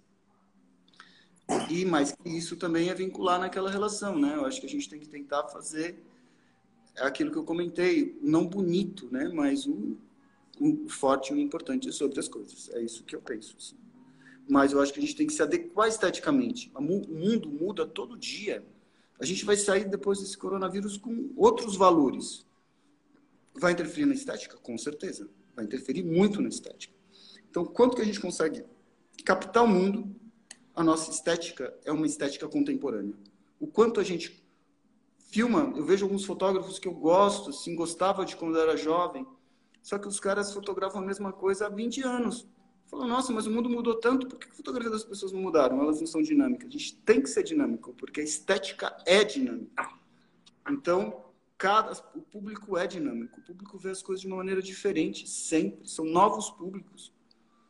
Então, o nosso papel como artista é trazer essas novas estéticas, sempre. Sempre tentar. De fato, eu sempre fico vendo filme contemporâneo também. Por quê? Para também sacar as coisas. Converso com as pessoas, vejo o que as pessoas estão fazendo, para eu não me enquadrar dentro desse, desse mundo. Não ficar velho, né? Não ficar ultrapassado. Não ficar, não ficar datado. Porque o nosso papel como artista não é ser datado. O nosso papel como artista é o quê? Ser sempre contemporâneo. E ao contrário disso, a gente tem que estar tá na frente do contemporâneo. Gente que lança as coisas. A gente que. O universo artístico é o quê? É esse tradutor tradutor do sentimento das pessoas, do tempo das pessoas. Então a gente é isso. Então nosso papel maior é isso. Então a gente de fato tem que negociar sempre com o contemporâneo. A nossa função é fazer coisas contemporâneas e a estética ser contemporânea. Eu vejo que um amigo meu chegou com chegou e fazia produtos e tal, ele veio me mostrar, eu não estou conseguindo mais trabalho, estão falando que que minha estética está ultrapassada. Aí eu fui olhar o trabalho dele e de fato estava ultrapassada. Aquilo a gente fazia nos anos 90, não faz mais hoje. Eu, eu questionei ele, né? Eu falei, olha, mas isso não se faz mais hoje. Ele falou, mas eu gosto disso, dessa maneira. Eu falo, olha, mas o mundo mudou. O mundo é outro. E a gente tem que se adaptar a esse novo mundo. Por isso que depois do coronavírus a gente vai ter que entender que mundo é esse, porque vai ter muita transformação. Se me perguntar o que vai ser depois do coronavírus, eu vou falar assim, não sei. Por que, que eu não sei? Na, daqui a um mês a gente vai estar pensando diferente do que a gente está pensando hoje. Daqui a dois meses a gente vai estar pensando novamente de uma outra maneira. Então a gente vai ter que o quê? Que trabalhar com, esses, com esse mundo contemporâneo quando chegar lá. Antecipar alguma coisa, eu não sei. Não sei como que vai estar o sentimento das pessoas nesse momento. Daqui a dois meses, daqui a três meses. É isso que a gente vai ter que captar. Não consigo fazer essa previsão. Não consigo. Posso até colocar algumas coisas, mas vai ser muito superficial porque a gente só vai saber quando a gente viver a parada daqui no tempo. É nisso que a gente tem que estar antenado. Acho que o nosso papel é catalisar. Você está ali, ó, aberto para as coisas. Você está ali tentando absorver as coisas, tentando sentir as coisas. Só vai dar para saber daqui a um tempo. Eu acho que qualquer previsão que a gente coloca agora é antecipada. Mas a gente vai tateando, né, no escuro por enquanto, o que, que vai acontecer. Mas vai ser um outro mundo. Isso a gente vai ter que perceber e ter sensibilidade para compreender. Legal, Zero. Uh, muito bom. Acho que a gente precisa encerrando essa. Uh, não sei se você tem algum comentário final, alguma coisa que você gostaria de falar. Uh, deixo contigo antes de fazer o encerramento. Eu acho que a gente vai ter que estar cada vez mais juntos. Né? Eu acho que é muito importante essa coisa de fortalecer as amizades, fortalecer as comunidades, fortalecer é, esse momento de isolamento, eu acho que vai trazer isso. Quando começar a acabar, a gente, a gente se preocupar com as pessoas, porque a gente vai ter que se preocupar com muita gente. Com a gente também, mas a gente tem que se preocupar com as pessoas. E como, como porque a gente só vai fazer as coisas se a gente estiver unido, assim, e se for uma força coletiva com as coisas. Porque vai ser muito difícil para uma pessoa só levar tudo isso. A gente vai ter que passar esse período com uma união. A gente passar esse período com uma união, a gente vai conseguir sobreviver a ele. Se a gente ficar sozinho, a gente não vai conseguir sobreviver. Então é isso que a gente vai ter que entender. Como a gente volta a ter um pensamento mais junto das pessoas. Está aqui em São Paulo, né? São Paulo é uma cidade que nunca proporciona muito isso. Mas a gente vai ter que mudar hábitos para que a gente consiga ter mais gente junta, mais gente se relacionando, mais problemas resolvidos em conjunto. Um problema é muito maior quando é só seu. Quando esse problema você conversa com as pessoas, o problema diminui. E a gente vai passar para um mundo problemático. A gente não pode estar sozinho. A gente não pode estar sozinho por nada. Então, eu acho que a gente tem que fortalecer os nossos laços, os nossos vínculos. É... Eu estou resgatando amigos de tempos passados, porque eu acho isso muito importante agora acho que a gente vai ter que estar juntos. Ótimo. Bom, Ziro, agradeço muito. Acho que essa aula é incrível como você compartilha esse conhecimento, como você consegue trocar com a gente. Uh, e agradeço, acho que todo mundo que participou. Peço é. desculpas é. para quem eu não consegui uh, mandar ou encaminhar as perguntas. Uh, tinha bastante coisa aí. E um agradecimento uh, para todo mundo da BC. Um agradecimento para o pessoal da diretoria, um agradecimento para o Adolfo pelo convite, para a Dani pela organização. E acho que essa é a principal força dessa associação. Uma, uma atividade né, que é tão simples, reunir a gente aqui nesse momento, mas que ela é muito forte e fala exatamente, ou mostra exatamente a maior força que essa associação pode ter, que é essa difusão de conhecimento, que é essa troca de informações e um espaço que a gente consiga estar junto aqui. Então, agradeço muito pelo convite e que essas iniciativas fiquem cada vez mais fortes e que a gente siga nesse momento difícil aí. Eu quero agradecer todo mundo também que se dedicou o seu tempo aí para assistir a gente. Eu acho que é muito importante, né? Eu acho que são iniciativas assim que a gente tem que fazer para, enfim, se fortalecer. Agradeço a todos, agradeço a VC também pelo convite. Eu acho que é muito importante estar aqui compartilhando a vida. Valeu, gente. Boa noite. Obrigado. Fiquem em casa e fora Bolsonaro Fique ano. Boa noite para todos aí.